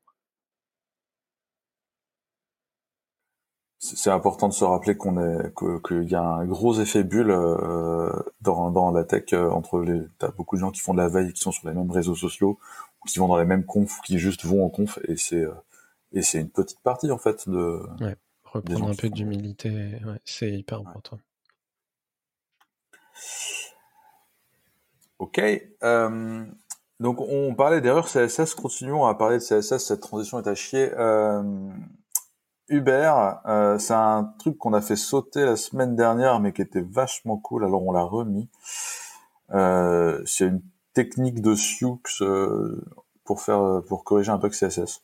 Ouais. alors, en gros, en CSS, quand vous voulez changer le l'affichage, le, layout, ce que vous voulez de, de, quelque chose sur votre page en fonction de la largeur du navigateur ou d'autres paramètres, hein, la hauteur et plein d'autres choses, euh, depuis euh, quelques années, on a un standard qui s'appelle les Media Queries et qui nous permet de faire ça. C'est via ça notamment, aussi via toutes les techniques de layout fluide, qu'on a vu apparaître le responsive web design. Et, euh, donc, c'est grâce à ça que vous dites, bon, bah, en dessous de tant de pixels, mon site, il est en, une colonne, et puis au-dessus, il est en tant de colonnes, et puis ça se trouve, vous le faites pas en pixels, enfin bref. Ça, c'est bien. Par contre, quand vous commencez à bosser en mode euh, composant, euh, vous voulez changer un peu le style de votre composant par rapport à la largeur que fait votre composant et pas par rapport à la largeur de, la page, parce que vous n'avez pas forcément connaissance et vous, enfin moi en tout cas, j'incite à ne pas se reposer sur euh, la largeur de la page pour conditionner le, layout d'un composant. Et du coup, bah, ça fait des années que dès qu'on demande et eh, les gens qui font du CSS, vous voulez quoi? On veut des container queries. Et donc, on veut un système pour euh, conditionner du CSS en fonction de la taille d'un container, d'un parent, on va dire. Et donc là, en gros, cet article sur CSS Tricks, euh, article de Mathias Houlbouche, désolé, Je pense que ça se. Ouais, voilà. Bref, on, a, on aura essayé de le prononcer, ouais, Mathias Soulbouche. Euh, propose une technique pour essayer de faire un peu des container queries. Euh, clairement, on va le dire tout de suite, c'est hyper compliqué à écrire, à comprendre et à maintenir. Donc, je, je, pense pas forcément que ce soit une très bonne idée à, faire. Et, Boris, en commentaire, tu, tu le redisais, c'est clairement un méga gros hack qui va être une galère à maintenir. Mais en vrai, regardez comment il fait, c'est hyper intéressant. Donc, la première étape, c'est de se baser sur Clamp. Donc là, je serais curieux d'aller voir l'usage de Clamp sur l'HTTP Almana. À mon avis, on doit être à 0, c'est vraiment une, une, fonction CSS qui est très peu connue. Donc c'est une fonction à trois paramètres en CSS. Le premier, c'est la borne inférieure. Le dernier, troisième argument, c'est la borne supérieure. Et au milieu, vous, vous mettez une valeur. Donc si la valeur est en dessous de la borne, elle va être inférieure, elle va être égale à la borne inférieure. Si la valeur est au-dessus de la borne supérieure, elle va être égale à la borne supérieure. Du coup, grâce à ça, avec Clamp, il met 0 en minimum, 0 pixel en minimum, 1 pixel en maximum, et il met une valeur au milieu. Et donc, typiquement, avec ça, il arrive à générer un, booléen, en fait, qui une valeur CSS qui va être égale à 0 ou 1 pixel. Ça, c'est la première étape. Tu fais, ah ouais, c'est vrai, on peut faire ça. Une fois qu'il a ça, il utilise la fonction calc qui permet de faire des maths. Euh... Alors, je précise bien, tout ça, ça, se fait dans le navigateur. On ne parle pas de fonction euh, dans un préprocesseur comme SAS ou, autre. Et donc, avec du calc, ensuite, il va multiplier le 0 ou le 1 par une valeur. Et donc, euh, bah, il va avoir un système qui en booléen pour ce qu'il appelle petit, grand, moyen, par exemple. Et donc, suivant si petit et, le booléen est à 1, il va multiplier le 1 par la valeur qu'il veut pour quand c'est petit. Enfin, c'est complètement fou. Et une fois qu'il a fait ça, il précise que ça, ça marche avec des pixels et qu'ensuite, si, si vous voulez faire ça avec des REM ou, d'autres unités, il va falloir user encore d'une d'une astuce à base de fonctions min et euh, de très très très grand nombre, mais pas trop grand parce que ça, sinon ça marche pas dans Firefox. Et donc 9999. Enfin bref, je j'explique je, pas. De toute façon, c'est hyper compliqué. Moi, j'ai lu deux fois le truc, mais c'est hyper intéressant en fait, je trouve. J'ai quand même une question. Ouais. À partir de quand on peut dire, mais tu peux pas juste écrire un bout de JS bah, Sérieusement. En fait, c'est. Tu fais exprès là. C'est, tout le but, c'est d'essayer de, de, de pas dépendre de JavaScript pour faire ça. Là, clairement, ça, enfin, moi, c'est mon opinion, mais ça va mille fois trop loin dans le CSS. Et puis en plus, c'est vraiment difficile à comprendre et, et à maintenir. Et, et, Boris en reparlait. Euh, tu, tu recrutes quelqu'un, faut, faut le former au, au dernier truc hype que tu utilises et qui sont finalement pas utilisés euh, dans beaucoup d'endroits. Là, si en plus tu dois dire bon alors ce hack, alors je t'explique, t'en as pour une heure pour expliquer comment ça fonctionne. Non, à maintenir, c'est vrai. Non, par contre, ce qui est intéressant, je corrèle ça avec les container queries. Ça fait des années qu'on les veut, qu'on les a pas encore. On a enfin eu récemment un peu de, de changement là-dessus. On a un intent to prototype chez, chez Google Chrome Blink pour euh, implémenter une idée qui a été proposée par Myriam Suzanne, parce que ça fait des années qu'il y a plein de propositions d'idées pour faire des container queries. Et, euh, donc à surveiller de, près. Mais oui, euh, dans la réalité, euh, les gens pour l'instant vont utiliser du JavaScript. Euh, si vous allez voir le repo des, des, web components de Clever, on a un système nous pour faire ça où on, on définit différents breakpoints avec des euh, comment s'appelle Avec des resize observers, on détecte les changements de taille, on applique les breakpoints et après dans le CSS, on peut se, on peut juste faire du CSS à base d'attributs. Et je pense que le futur standard ressemblera un peu à, des trucs dans, dans ce genre-là. Voilà. Ah, tu, peux, euh, tu peux mélanger les deux mondes en ayant euh, du resize observer qui va aller alimenter une variable CSS euh, qui encapsule en fait l'ensemble de tes composants pour leur donner une information de, présentation, et ensuite du CSS qui utilise cette variable pour adapter le contenu. Euh, après, moi, je peux comprendre qu'on ait envie de faire les choses en, CSS quand je vois l'impact du JavaScript sur la performance de rendu des pages.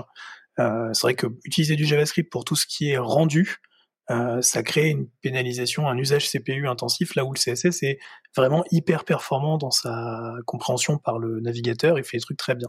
Et la plupart des structures, des, gens qui produisent des sites, ils ont encore du mal à séparer le JavaScript qui est vraiment critique au rendu. C'est vraiment ce qu'on doit charger en premier parce que c'est important pour la façon dont les composants sont affichés, du JavaScript qui est du JavaScript de service qui peut être chargé quelques millisecondes plus tard. Et donc du coup, comme ils ont du mal à séparer les deux, ils, ils se retrouvent obligés de mettre tout en premier et tu te retrouves à charger 5 mégas 5 de JavaScript. Et le navigateur, il est obligé de s'arrêter, de charger, de lire le JS, de l'exécuter et enfin d'afficher la page. Et donc ça crée des, gros blocages. Donc c'est pas forcément inhérent euh, à JS. On peut faire du JS super performant, mais c'est vrai que c'est pas une compétence qui est super répandue en vrai. Et euh, du coup, je peux comprendre que les gens euh, veuillent faire du CSS. Mais là, comme je disais à Hubert, c'est vrai que je trouve que on est sur une pratique qui est hyper compliquée, qui me rappelle certains trucs avec lesquels moi je me suis amusé sur mon blog quand j'ai voulu faire de la gestion de couleurs dynamiques avec des variables CSS. pour n'avoir que trois variables à mettre en entrée et que ça me génère toutes les variantes de couleurs de mon blog, c'est très rigolo à faire quand tu es tout seul et, et, où tu es concrètement en train de prendre du plaisir à, avoir ce côté créatif du CSS mais à maintenir avec des collègues, je vois pas l'idée quoi. Je, pense que ça doit être extrêmement compliqué, ou alors il faut que ce soit très très bien documenté. J'ai les mêmes réflexes où parfois avec un pseudo-élément de machin de bidule, ce serait faisable que en CSS. Euh, et puis parfois je me dis bah je vais mettre une div euh, juste pour le faire parce qu'en vrai ça va être beaucoup plus simple à comprendre et à maintenir. C'est toujours des, des, euh, compromis à faire. Quoi.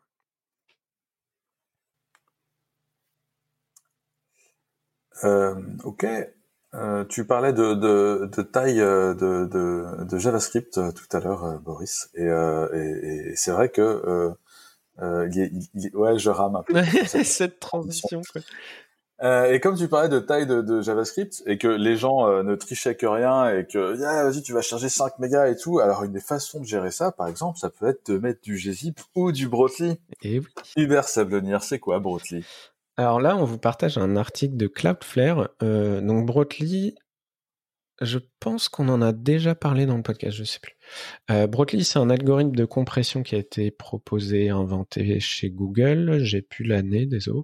Euh, et qui est plus euh, efficace, on va dire, en termes de le, le, résultat que ça donne que gzip, qui est utilisé massivement quand il est utilisé.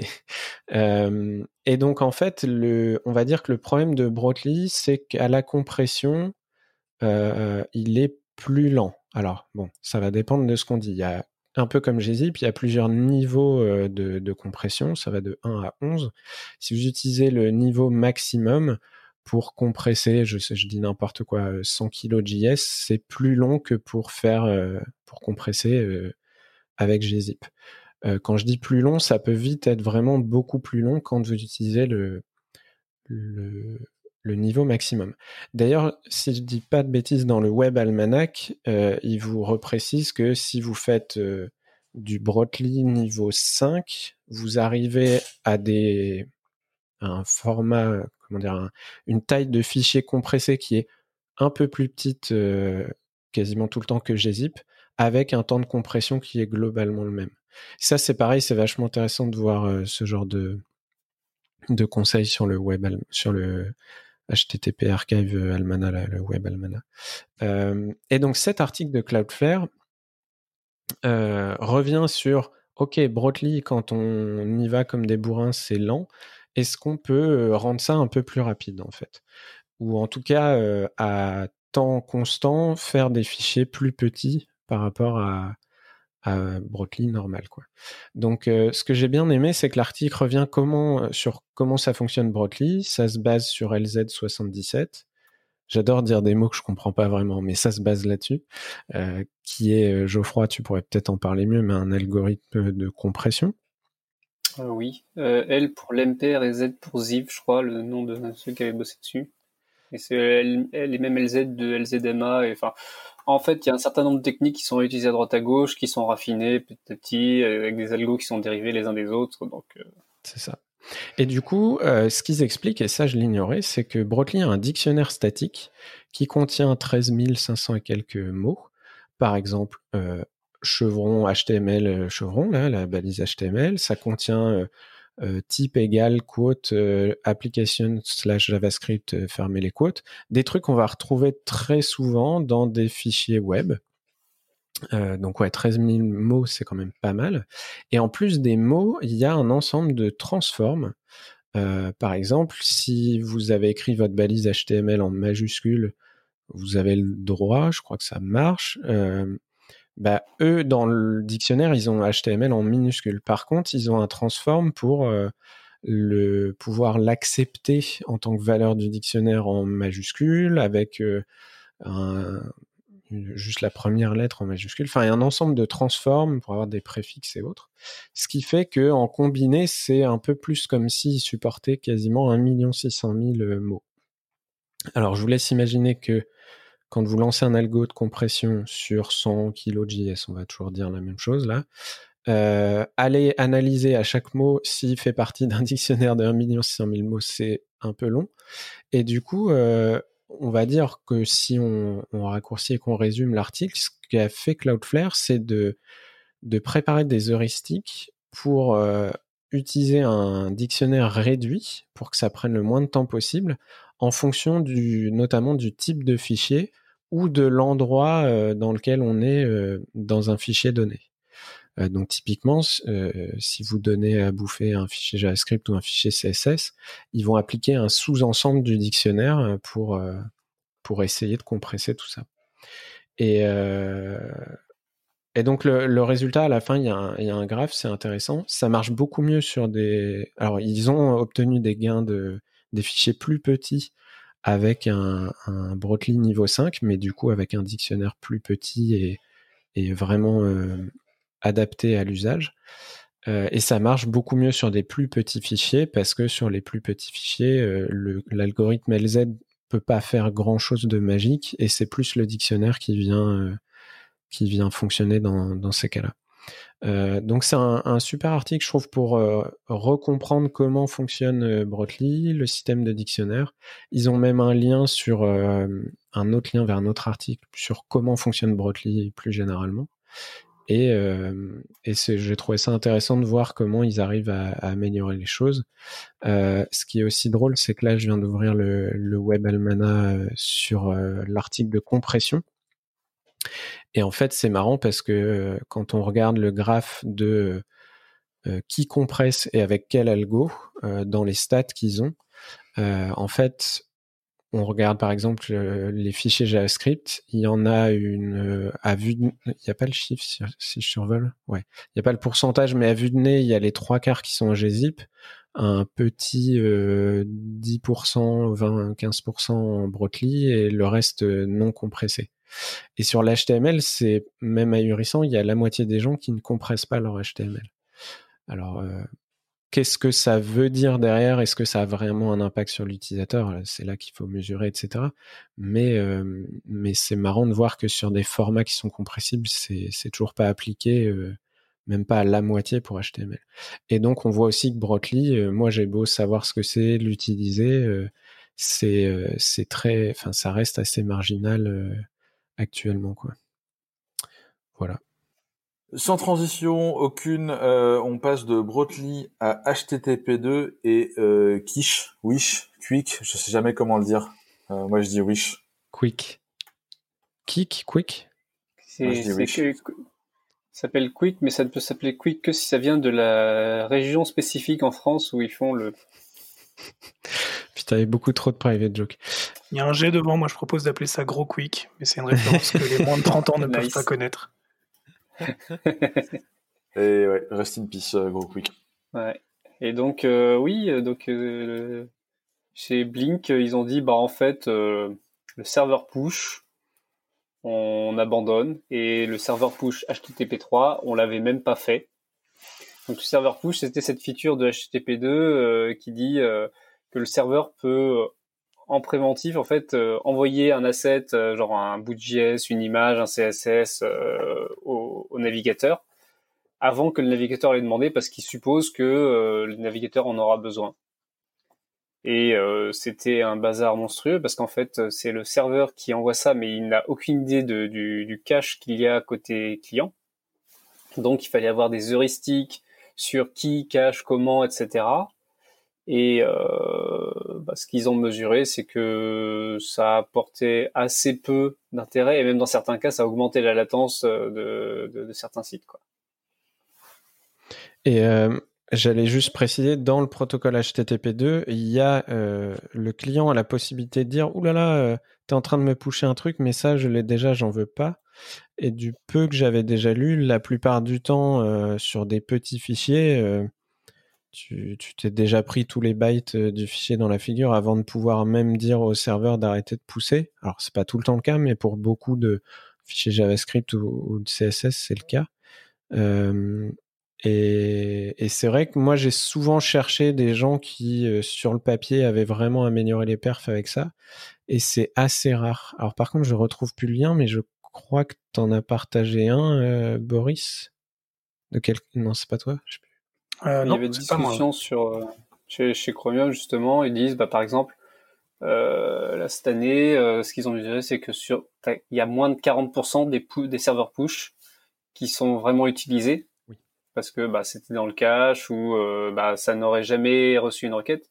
Parce qu'en fait, on reçoit le push, ça doit être mis quelque part en cache en mémoire. C'est un après, cache être... dédié au push en fait. Il y a un ça. nouveau truc, c'est le push cache, c'est mis dedans et ça peut être utilisé une seule fois, je crois. Et du coup, il, il mesure euh, le fait que ça ait vraiment été utilisé ou pas. Et tu as même un log dans les, dans les DevTools euh, qui te dit Attends, attends, attends, euh, t'as pushé un truc. Je crois qu'il y a le même log pour les preloads. Euh. Et ça, va même plus loin, c'est-à-dire ils en sont à euh, sur, sur 28 jours, 99,95% des connexions HTTP2 n'ont pas de push en fait. Même avec ça, en fait, personne ne l'utilise quoi. Donc euh, ils ont fini par se dire bah ça sert pas à grand chose, donc on va le virer. Et ils recommandent euh, d'aller plutôt utiliser la balise euh, linkrel égale preload permet de dire euh, euh, là il y a une ressource, tu, je pense que tu pourras en avoir besoin. Et par contre, c'est le navigateur qui décide bah, est-ce que je la télécharge ou pas? Et euh, si je l'ai déjà en cache, en fait, j'ai pas besoin de la télécharger. Ce qui est beaucoup plus cohérent pour l'usage du navigateur. Mais après, ce qui est étonnant, c'est que autant la feature n'est pas utilisée des masses d'après eux, ok, c'est un fait de là à l'enlever du browser, j'imagine que, enfin, je sais pas vous, hein, mais moi, dès que je peux supprimer du code qui sert à rien, je trouve ça cool, mais mais j'ai pas, je bosse pas sur Chrome, quoi, je trouve ça un peu fort de se dire on va l'enlever parce que ça sert à rien. J'ai pas encore vu de de, on va faire pareil chez, WebKit ou chez Mozilla. Et euh, après, la décision de ne pas le faire dans HTTP3, là, je peux peut-être mieux le comprendre, mais le fait d'enlever un truc qui est déjà shippé depuis des années, je suis, je sais pas, je suis toujours un peu perplexe sur ce genre de choses. Ça va, ça va rien péter au final, en fait. C'est que si non, euh, non, le navigateur reçoit du push, il va ignorer, voilà, et là-dessus, ce sera, c'est raisonnable. Le, le, serveur push, enfin moi je me rappelle quand, quand ils ont sorti HTTP2, il y avait cette feature là et c'était la feature que, oui. que, tout le monde avait envie d'aimer. Ouais. Et puis au fur et à mesure que c'est sorti que les gens ont joué avec, c'est euh, ouais c'est un peu plus compliqué que ça en fait. Il euh, y a des compromis à faire. Enfin et puis, puis bah voilà. Ouais. Ce qui est une transition toute trouvée pour le lien suivant que ah, tout le monde a envie ah, d'aimer. Moi, je voulais, juste, je voulais juste, euh, je suis désolé, mais je voulais faire rebondir Boris là-dessus sur est-ce que toi, chez, chez les clients avec qui vous bossez, tu vois des gens qui l'utilisent, qui ont testé, qui sont déçus ou qui connaissent pas ou... Oui, il y a des gens qui utilisent HTTP2, il y a des gens qui l'utilisent bien, mais ça reste une feature qui est une vraie feature de, de grosse maturité sur, euh, sur les échanges que tu peux avoir entre le serveur et le client, puisque ça, ça a comme prérequis que tu vas être capable de pousser en avance au client des choses dont il va avoir besoin après.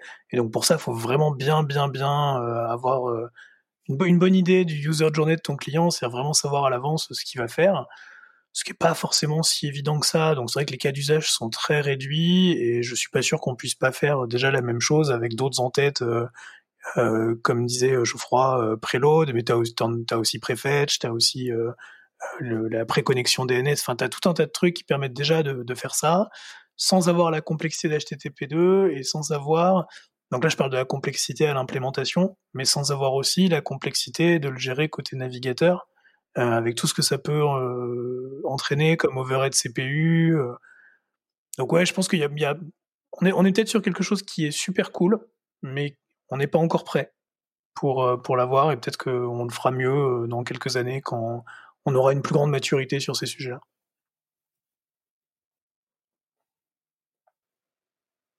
et puis on va voir aussi ce que, Google essaie de beaucoup pousser, les web bundles, et qui d'une certaine manière euh, est une façon pour un serveur de t'envoyer plusieurs euh, ressources avec leurs URL associées, de bypasser le cache, mais en fait ils ont soi-disant une solution pour, euh, pour gérer ça.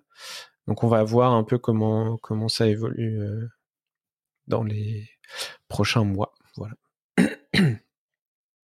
Tu peux y aller, Laurent, avec ta transition, désolé. J'ai plus de transition, c'est terminé. Oh On va parler du nouveau CPU d'Apple, euh, le M1. Euh, donc, euh, ce qu'on a envie d'aimer, le M1. Oui. Euh, je crois compris. Eh ben, c'est un peu euh, la grosse hype cette semaine là-dessus parce que, bah, en fait, ça a commencé. Euh, c'est chez Geekbench, ils ont ils ont fait des, des benchmarks en en single single core. Donc les ben je remets juste un contexte. Apple vient de sortir des nouvelles machines avec leurs propres puces qui ne sont plus des puces Intel et qui sont basées sur ARM. Voilà, ARM en 64 bits, euh, avec un énorme, énorme cache. Euh, genre, ça, ça, doit coûter une blinde. Et, du coup, là, il, est sorti un, benchmark de chez Geekbench euh, où il testait du, du x86 sur un iMac avec un processeur Intel i9, donc un truc un peu costaud, euh, qui tourne à 3,6 GHz, un truc comme ça, c'est quand même une belle machine. Et le truc se fait défoncer par euh, le, processeur M1 en ARM qui émule du x86. C'est quand même un truc incompréhensible. Donc leur, nouveau processeur Apple ARM est plus rapide dans un bench à faire du x86 qu'un processeur x86 d'Intel. Sachant en plus que c'est dans un MacBook Air, donc sans ventilateur ou quoi que ce soit, versus un iMac qui est une grosse machine avec euh, refroidissement, ventilo, etc. voilà. Donc ça, c'était par contre que le bench en single core. En multicore, effectivement, il y avait un peu plus de paires de côté. Bon, et euh, en fait, au fil de la semaine, des gens euh, commençaient à sortir. Oui, bah moi j'ai reçu ma machine. Alors, il y a par exemple, j'ai essayé de compiler WebKit euh, avec, et euh, c'était deux fois plus rapide sur le, le, MacBook Air. Et en plus, le MacBook Air, il avait, il avait perdu que 10% de RAM, de, de, batterie. de, batterie, pardon. Ouais. Et c'est des trucs comme ça. c'est on a aussi quelqu'un qui fait le malin avec 400 onglets sur Safari en mode euh, regardez euh, mon, mon graphe d'utilisation de la RAM et de la batterie. Euh. Alors là, c'est pas une mesure en tant que telle, c'est plus. mais on, a tous tellement trollé sur l'usage de la RAM de Chrome que là, je serais curieux de voir à quel point ils vont pouvoir se servir de Safari sur desktop avec cette puce pour, mm. pour faire de la pub. Ouais. Il y, a un détail que j'ai vu passer qui était, qui était vraiment marrant, c'est que bah, le, le, le, modèle mémoire sur euh, ARM n'est pas le même que x86, et donc il y a des garanties sur l'ordre dans lequel des bouts de mémoire sont modifiés qui n'est pas le même, qui est beaucoup plus faible euh, sous, ARM. Donc il y a des bugs possibles en code concurrent qui, qui peuvent réapparaître. Alors comment ils ont fait pour que ça marche quand même euh, avec le modèle x86 quand ils émulent x86? Bah apparemment il y a un flag dans le CPU pour dire bon, remets-moi le, le, modèle à la Intel là, et puis, euh, puis c'est, c'est parti quoi. Donc euh, ouais, donc on va voir, il y aura d'autres benchmarks qui vont arriver. Euh, on, on, espère que ça va être intéressant. Apparemment, Linux Tech Tips, c'est Linux Tech Tips n'a pas reçu de machine parce que bah, c'était pas prévu pour faire tourner Linux dessus. Voilà. C'est ce qu'ils ont dit. Est-ce que ils ont, euh, il y a une vidéo où quelqu'un leur a envoyé un, un kit de développement euh, donc en amont, donc une machine avec ce pros là, c'était un Mac Mini avec le pros M1 dessus. Et Et apparemment, ils se sont fait cramer et du coup, ils ont, ils ont, ils sont gentiment renvoyé le truc parce que le, le légal d'Apple leur avait fait comprendre que ça allait pas être possible du tout. Ouais, mais il y a des gens qui prétendent que la Virtu ne marche pas, mais en fait, apparemment, c'est de ce test kit de, de cet été là qui, qui, qui avait pas ce qu'il fallait pour la vertu, mais manifestement, il va y en avoir, va y avoir Docker et autres une fois qu'ils l'auront fait marcher. Enfin, voilà. Donc là, on attend un peu la fin de la phase de, de, de hype, euh, c'est beau, c'est gentil, etc. Et de d'attendre de, voir si c'est aussi impressionnant ou si on nous a montré que les, les cas euh, particuliers. Quoi. Bah, c'est ça, on attend d'avoir des benchmarks faits avec des qui ne sont pas choisis par Apple. Quoi. je crois, je crois qu'il y a Foronix qui va qui va faire ses benches là cette semaine et euh, là généralement ils prennent les machines et les ils font souffrir un peu quoi. Ouais. Mais on est d'accord que si Foronix sort un truc et que ça dit que que c'est divisé par deux les temps, les machins, la batterie et tout ça, il y a quand même un. Enfin là, c'est c'est quand même assez important comme changement dans l'industrie quoi. Non, puis surtout, Apple contrôle le, processeur et ils ont dit dans des, interviews, c'est que bah, au lieu de prendre du processeur off-the-shelf euh, et l'intégrer dans, dans, leur, euh, dans leur carte mère, ils peuvent penser à l'architecture CPU qui va fonctionner dans le contexte du laptop qu'ils essaient de concevoir. Mm. C'est-à-dire qu'ils ont, ils ont toute la verticale sur la construction de, de leur laptop. Je pense qu'ils peuvent aller très loin. Hein. Ce qu'ils font, je, dis une bêtise ou pas, mais ce qu'ils font depuis des années sur, euh, sur euh, iPhone et iPad, et qui était une des phrases que euh, enfin que quotait, qu'a dit au départ Steve Jobs, If you want the best. Enfin, voilà, on retrouvera la citation dans les show notes, mais c'est lié au fait que pour avoir un, un bon produit, il faut maîtriser le software et le hardware pour qu'ils s'intègrent très bien les uns les uns les autres, quoi. Je vais retrouver la quote. Ah, moi, je trouve ça assez intéressant. Je trouve ça assez intéressant qu'une entreprise comme Apple, qui a beaucoup de cash euh, de côté, parce qu'il faut pas oublier qu'Apple en valorisation, ils ont quand même ce qu'il faut, quoi bah, ils utilisent ce cash pour euh, investir et essayer de faire avancer un peu la, la commune technique et essayer de passer des jalons.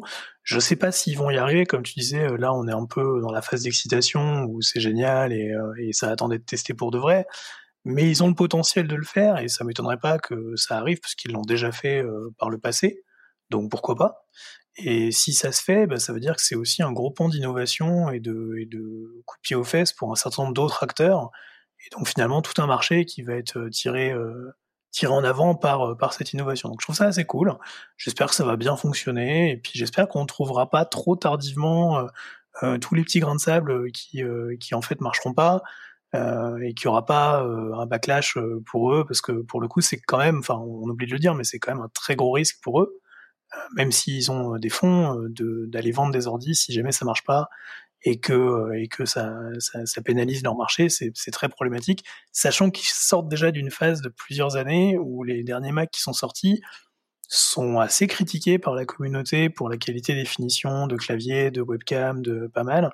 Donc ils sont très attendus au tournant, quoi. Et, euh, je trouve ça cool qu'ils continuent à, à, innover plutôt que de se reposer en disant bah on va on va remettre à plat un peu les trucs et pas trop innover parce que finalement on a une position qui est déjà confortable.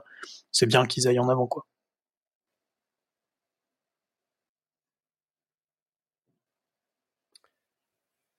Yes. Euh, on reste dans le Apple. C'est une news qui est tombée aujourd'hui, euh, comme je vous dit, nous sommes le 18 novembre, et euh, on avait déjà un peu parlé d'Apple et d'Epic Games. Je sais pas si vous vous rappelez, Epic avait, euh, avait dit, euh, 30% c'est beaucoup, on, on, fait, on fait grève. Bon, je vous la fais vite, quoi. en gros, ils ont, ils ont dit, c'est pas grave, on va, on va passer, on va pas passer par le store d'Apple pour faire nos ventes. Apple les a défoncés. Euh, je sais pas trop où s'en est cette histoire. Euh, par contre, ce qu'Apple a annoncé aujourd'hui, c'est le App Store Small Business Programme. Si euh, les petits business qui font moins d'un million de, de chiffres, euh, ce sera pas 30% là comme d'Apple, ce sera 15%. Et je trouvais ça assez amusant. Ouais, c'est marrant. Euh, du coup, du coup, voilà, on vous en parle. Et ceux qui font autant de millions que Epic, c'est quand même 30%. C'est quand même 30%. Ouais. Ok. Parce que l'effet réseau, tout ça. Je fais tout de suite mon petit euh, erratum. Euh, people who are really serious about software should make their own hardware. Et c'est pas de Steve Jobs, c'est de Alan Kay. Qui est Alan Kay? Alors Alan Kay, euh, je sais pas. Il est quand même beaucoup moins connu que Steve Jobs. qui quelqu'un s'est résumé? C'est un monsieur qui a bossé. Quelqu'un qui a développé Smalltalk notamment. Ouais, voilà. Par exemple. Une petite chose. Hein. Une petite chose. Euh, euh, cette histoire de, 15%, ça, ça m'évoque deux trois trucs. C'est que déjà, euh, c'est un effet de seuil. C'est pas comme on fait avec les impôts où bah là jusqu'à un million tu vas en payer 15%, puisque tu as au-delà tu vas en payer 30. Non non, c'est t'arrives à un million, tu dépasses d'un euro, pim, 30%. Voilà. alors c'est pas tout de suite tout de suite, ce sera pour l'année suivante ou un truc comme ça, mais voilà. Donc déjà ça ça fait mal. Ensuite, c'est cette idée que non, mais bon, euh, tu, fais un million de CA euh, sur Apple. Alors déjà, on va t'en fonctionner 850, on va t'en fonctionner 150 000, ok? Et donc, tu commences à être une très grosse boîte parce que tu as, euh, bah, je sais pas, 8 devs. C'est, enfin, je, alors je compte 8 devs. Enfin bon, une boîte, il y a, y a, plein, plein d'autres frais qu'il peut y avoir à droite à gauche. Enfin après, après ça, au-delà de ça, tu étais une de ces euh, grosses entreprises comme Epic euh, qui sont euh, en train d'essayer de gagner plein d'argent sur le dos d'Apple et de ses utilisateurs. Enfin, s'ils sont capables de faire 15% sur les petits, ils peuvent faire 15% sur un plus gros aussi. Ils peuvent ne pas faire d'effet de seuil. Enfin, c'est c'est les justifications chez Apple comme d'habitude. Bah, moi, c'est pas tant le Vas-y, vas-y, Je ne sais pas si on a raison de parler d'Epic euh, quand on parle de cette actualité-là, puisqu'ils sont assez clairs pour dire qu'il s'agit surtout d'une offre pour les small businesses, et donc pas du tout euh, pour, euh, pour même les business moyens. Donc en effet, moins de 10 personnes, tu es dans les, small businesses. Et, moi, je vois ça plutôt comme une technique en fait pour mieux asseoir leur popularité auprès d'une commune de petits producteurs de petites apps qui se sont petit à petit détachés en fait du marketplace euh, Apple et qui sont capables d'aller proposer des apps plus facilement ailleurs et de leur dire bah revenez chez nous euh, finalement on vous fait une petite euh, une petite offre quoi. Enfin parce que de toute façon c'est pas vous qui nous apportez notre CA ou en tout cas pas pas massivement donc on va plutôt aller continuer à récupérer notre CA sur les très gros et, et vous non. Après en effet oui tu as raison ça crée un effet de seuil et en effet il y a pas mal de structures qui vont bah, se freiner, faut le dire, hein, qui vont se freiner d'embaucher, se freiner de, produire des choses pour limiter, ou alors se constituer en holding pour avoir euh, à l'intérieur de la holding plein de petites structures dédiées à la fabrication de petits softs qui pourront bénéficier euh, du Small Business Program euh, d'Apple. Oui, il y a des astuces comme ça, mais enfin, faut noter que les, petits développeurs indés, euh, en ce moment, ils l'ont mauvaise, notamment parce que Apple leur a tiré des idées de soft à droite à gauche. C'est ah euh, venez, on va vous aider à faire en sorte que ce soit bien compatible et puis t'apprends à la nouvelle version d'iOS que en fait ils ont intégré leur version du soft dans iOS. Il y a eu un certain nombre d'histoires comme ça. Euh...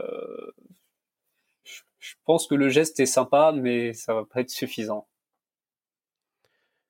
Moi, j'allais dire, c'est pas forcément cet effet de seuil qui, qui m'interpelle le plus de manière générale sur ce sujet-là.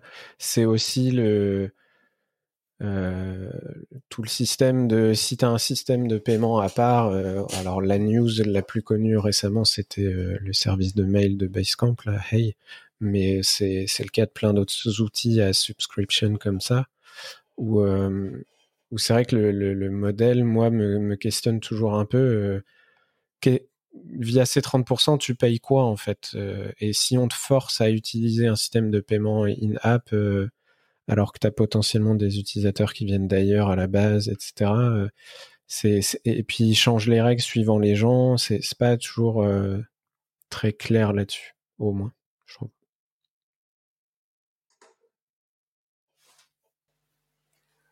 Oui, Tensi. On verra si c'est autre chose que, du marketing pour passer pour des gens sympas.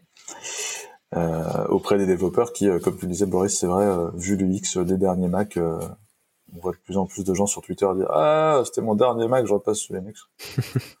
Mais avec Windows, le on verra ou Windows. Euh, on passe au dernier lien de la semaine et c'est le euh, 40 millisecondes bug. C'est un lien de Geoffroy Coupry.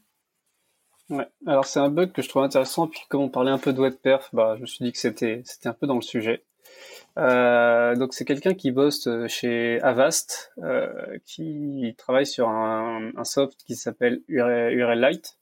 En fait, c'est un petit service où on l'envoie une URL et il regarde dans, dans sa DB interne si euh, c'est une URL qui est connue pour être malicieuse et renvoie la réponse. Et le truc doit répondre très très rapidement. Euh, ils avaient une latence de une milliseconde. Puis ils ont commencé à le réécrire en Rust. Ils se sont rendus compte qu'à chaque appel, il y avait 40 millisecondes de, de, de délai de, de latence genre par requête, ajouter 40 millisecondes comme ça. C'est je... bizarre, Rust est censé être rapide. Je te coupe deux secondes, Geoffroy, pour les auditeurs qui ne travaillent pas avec Geoffroy Coupry euh, au jour le jour. Son, son échelle de qu'est-ce qui est lent n'est pas la même que nous. Euh, je reprécise, il travaille sur un, un proxy, euh, un load balancer, machin. Moi, 40 millisecondes, bon, euh, voilà quoi. La Alors, notion de real ça s'approche, ça s'approche de la même échelle que nous parce que euh, c'est Boris, je crois que tu pourras peut-être confirmer, mais je crois que c'est à partir de 100 millisecondes qu'on détecte la latence en fait et que si on veut qu'une page ait l'air de s'afficher euh, de manière quasiment immédiate, il faut qu'elle se charge en moins de 100 millisecondes. Il me semble que la, la, la... c'était là-dessus quoi. Ouais, c'est ça. Et côté, euh, côté JavaScript, on considère qu'une tâche JavaScript est une longue task, c'est-à-dire qu'elle euh, elle coupe le CPU pendant très longtemps à partir du moment où elle dépasse 50 millisecondes d'exécution. Donc là, on est à 40, on n'est pas à 50, mais on, comme c'est 40 pour un appel, oui. on imagine que derrière, c'est un process. Et donc, euh, oui, tu, tu peux, tu, tu, commences à rentrer dans ce qui rentre dans le domaine du, du sensible. Surtout que là, c'est un, un, appel qui va bloquer, qui va bloquer la, comment dire, on essaie de charger une URL, et d'abord ça va aller chercher dans ce truc-là, ça va répondre avec. Et là, on parlait juste de la latence, vraiment de la, du temps de réponse oui, du serveur, oui, pas de toute la communication qu'il y a derrière. Donc effectivement, on rajoute 40 millisecondes là-dessus, bah en fait, à un moment, ça commence à compter, quoi. Et donc, euh, ouais, ils avaient commencé à écrire ça en Rust, ils se sont dit, bah ça devrait être rapide, mais qu'est-ce qui se passe en Rust? Pourquoi c'est pas rapide? Pourquoi on a 40 millisecondes? Et en fait, il y a un certain nombre de planètes qui se sont toutes alignées pile comme il fallait pour ça. D'abord, ça a commencé par euh, ils ont leur, système voulait faire de l'IO vectoriel. Donc ça, c'est un moyen de quand on veut par exemple écrire sur une socket de dire au, kernel alors voilà ce buffer, ce buffer, ce buffer, ce buffer là. Et bah tu m'écris tout ça sur la socket et tu me dis combien en gros euh, t'en as écrit que je sache qu'est-ce qui a été consommé. Donc ça évite, ça de faire euh, allez maintenant tu écris ce buffer là, ok maintenant tu me réponds. Après tu écris ce buffer là, maintenant tu me réponds, etc. Euh, donc ça permet de gagner énormément de perf. Donc déjà, ils avaient un premier bug là-dedans, c'est que le l'interface qui faisait de l'IO vectoriel, en fait, euh, avait une implème par défaut qui était utilisée, qui faisait un appel par buffer, un, un appel à, à, au write plutôt que write vectoriel, euh, donc un appel par buffer. Ok, ça commence par ça. Donc ils se rendaient compte que s'ils désactivaient ça et qu'ils mettaient tout dans un gros buffer préécrit et qu'après ils envoyaient, on n'avait plus la, la latence. Ensuite, ils se disent bon ben, euh, qu'est-ce qui se passe? Euh, Parce qu'en fait, si on met tout dans un seul paquet, ça rentre dans un seul paquet TCP. La réponse HTTP est petite, donc ça, allait assez vite. Et là, ils ont regardé, eh, mais il y a le fameux algorithme de Nagel pour TCP qui euh, qui apparaissait là-dedans. Le principe de l'algorithme de Nagel, c'est quand on envoie un paquet TCP et qu'on n'a pas reçu le hack, donc le, le, le l'info d'en face qui dit c'est bon, j'ai bien reçu le paquet, eh ben, on va, on va mettre en buffer les prochains paquets parce que peut-être qu'il y a une erreur, etc. Et donc là, euh, avec le truc qui était censé faire de l'IO vectoriel mais n'en faisait pas, le premier paquet envoyait les headers HTTP. Et là, bah, le kernel, il attendait le hack pour dire, bon, bah, ok, bah, une fois que j'ai le hack, j'envoie le reste qui est, est, le body. Alors que s'il n'y avait pas d'IO vectoriel, on aurait tout envoyé d'un coup et on aurait reçu le hack plus tard, mais de toute façon, toute la réponse était déjà envoyée. Mais alors, pourquoi on recevait pas le hack tout, de suite? Alors déjà, ils se sont rendus bon, effectivement, on peut désactiver Nagel avec l'option TCP no delay. Et là, en fait, l'autre problème, c'était côté client. Il y a un concept qui s'appelle le, delayed hack. C'est quand on reçoit un paquet TCP, bah, on ne, hack pas tout de suite le paquet, parce que ça veut dire, parce que potentiellement, si on a reçu de la donnée, on va probablement en renvoyer tout de suite après. Et dans ce cas-là, on peut euh, ajouter le hack au paquet et ça envoyer tout d'un coup au lieu d'envoyer plusieurs paquets d'un coup. Ou alors, euh, peut-être que l'autre côté va envoyer d'autres paquets entre temps, et on peut hack plusieurs paquets d'un coup, et comme ça pour éliminer euh, un certain nombre de paquets et réduire le trafic réseau. Et bah, s'il se passe rien, Linux par défaut, bah, il attend 40 millisecondes avant d'envoyer le hack. Et donc là, on avait ce cas où il y a le serveur, on fait un write avec les headers, hop, pouf, on envoie le paquet au client, et on attend que le hack arrive pour envoyer le reste euh, du body. Et le client est là, bah, il attend, bah ok. Non, il n'y a rien qui se passe. Non, non, bon bah ok, là ça fait 40 millisecondes, je t'envoie le hack, tu m'envoies le body, c'est bon. Voilà. Et... T'as vraiment un alignement de plusieurs euh, trucs. Ah ouais, c'est et souvent des, bugs réseau de, de, perf comme ça, c'est t'as plein de petits trucs qui, qui posent pas de problème chacun de leur côté, et en fait tout d'un coup euh, t'as tout qui s'effondre quoi.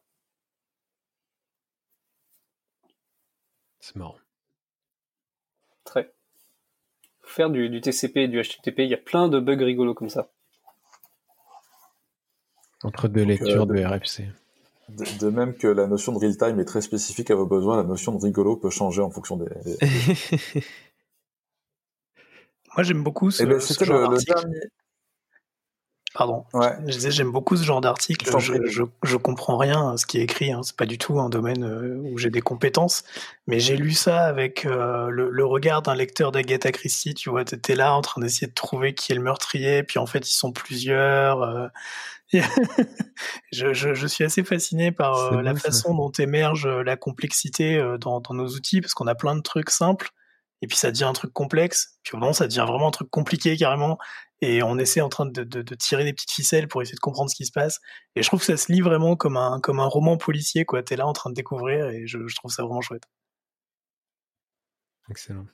moi, je l'imagine très bien la personne la, la pencher sur son Wireshark en regardant les paquets qui passent, puis pourquoi il arrive 40 millisecondes plus tard celui-là? Qu'est-ce qui... Pourquoi? Puis après, tu vas gratter dans, les patchs du kernel pour comprendre que non, mais c'est juste écrit en dur là, là, à cet endroit-là, euh, la valeur par défaut.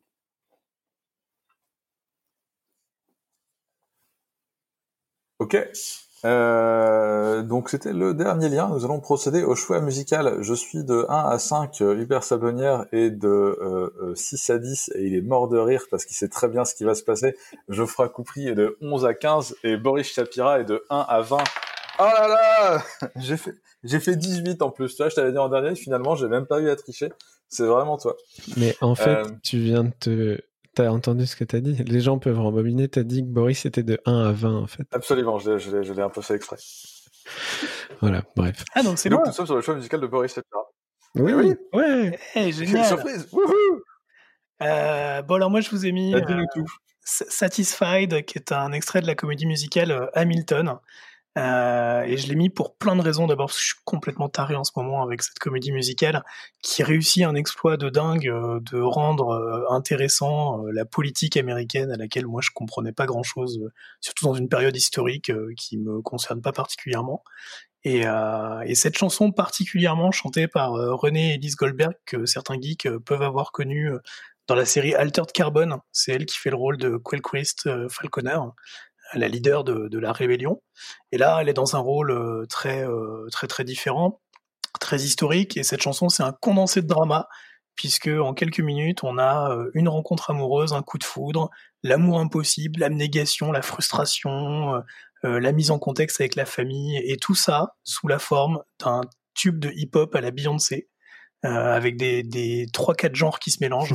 Et moi, ça me fascine complètement cette qualité d'écriture dans cette comédie musicale qui est entièrement de qualité, mais ce titre euh, plus particulièrement encore. Top. Cool. Eh écoute, euh, merci euh, beaucoup à toi, Boris, d'avoir participé et d'avoir accepté notre invitation. merci d'avoir participé et merci à vous de nous avoir écoutés et on vous dit à la semaine prochaine. À la semaine, à prochaine. La semaine prochaine. Merci à vous.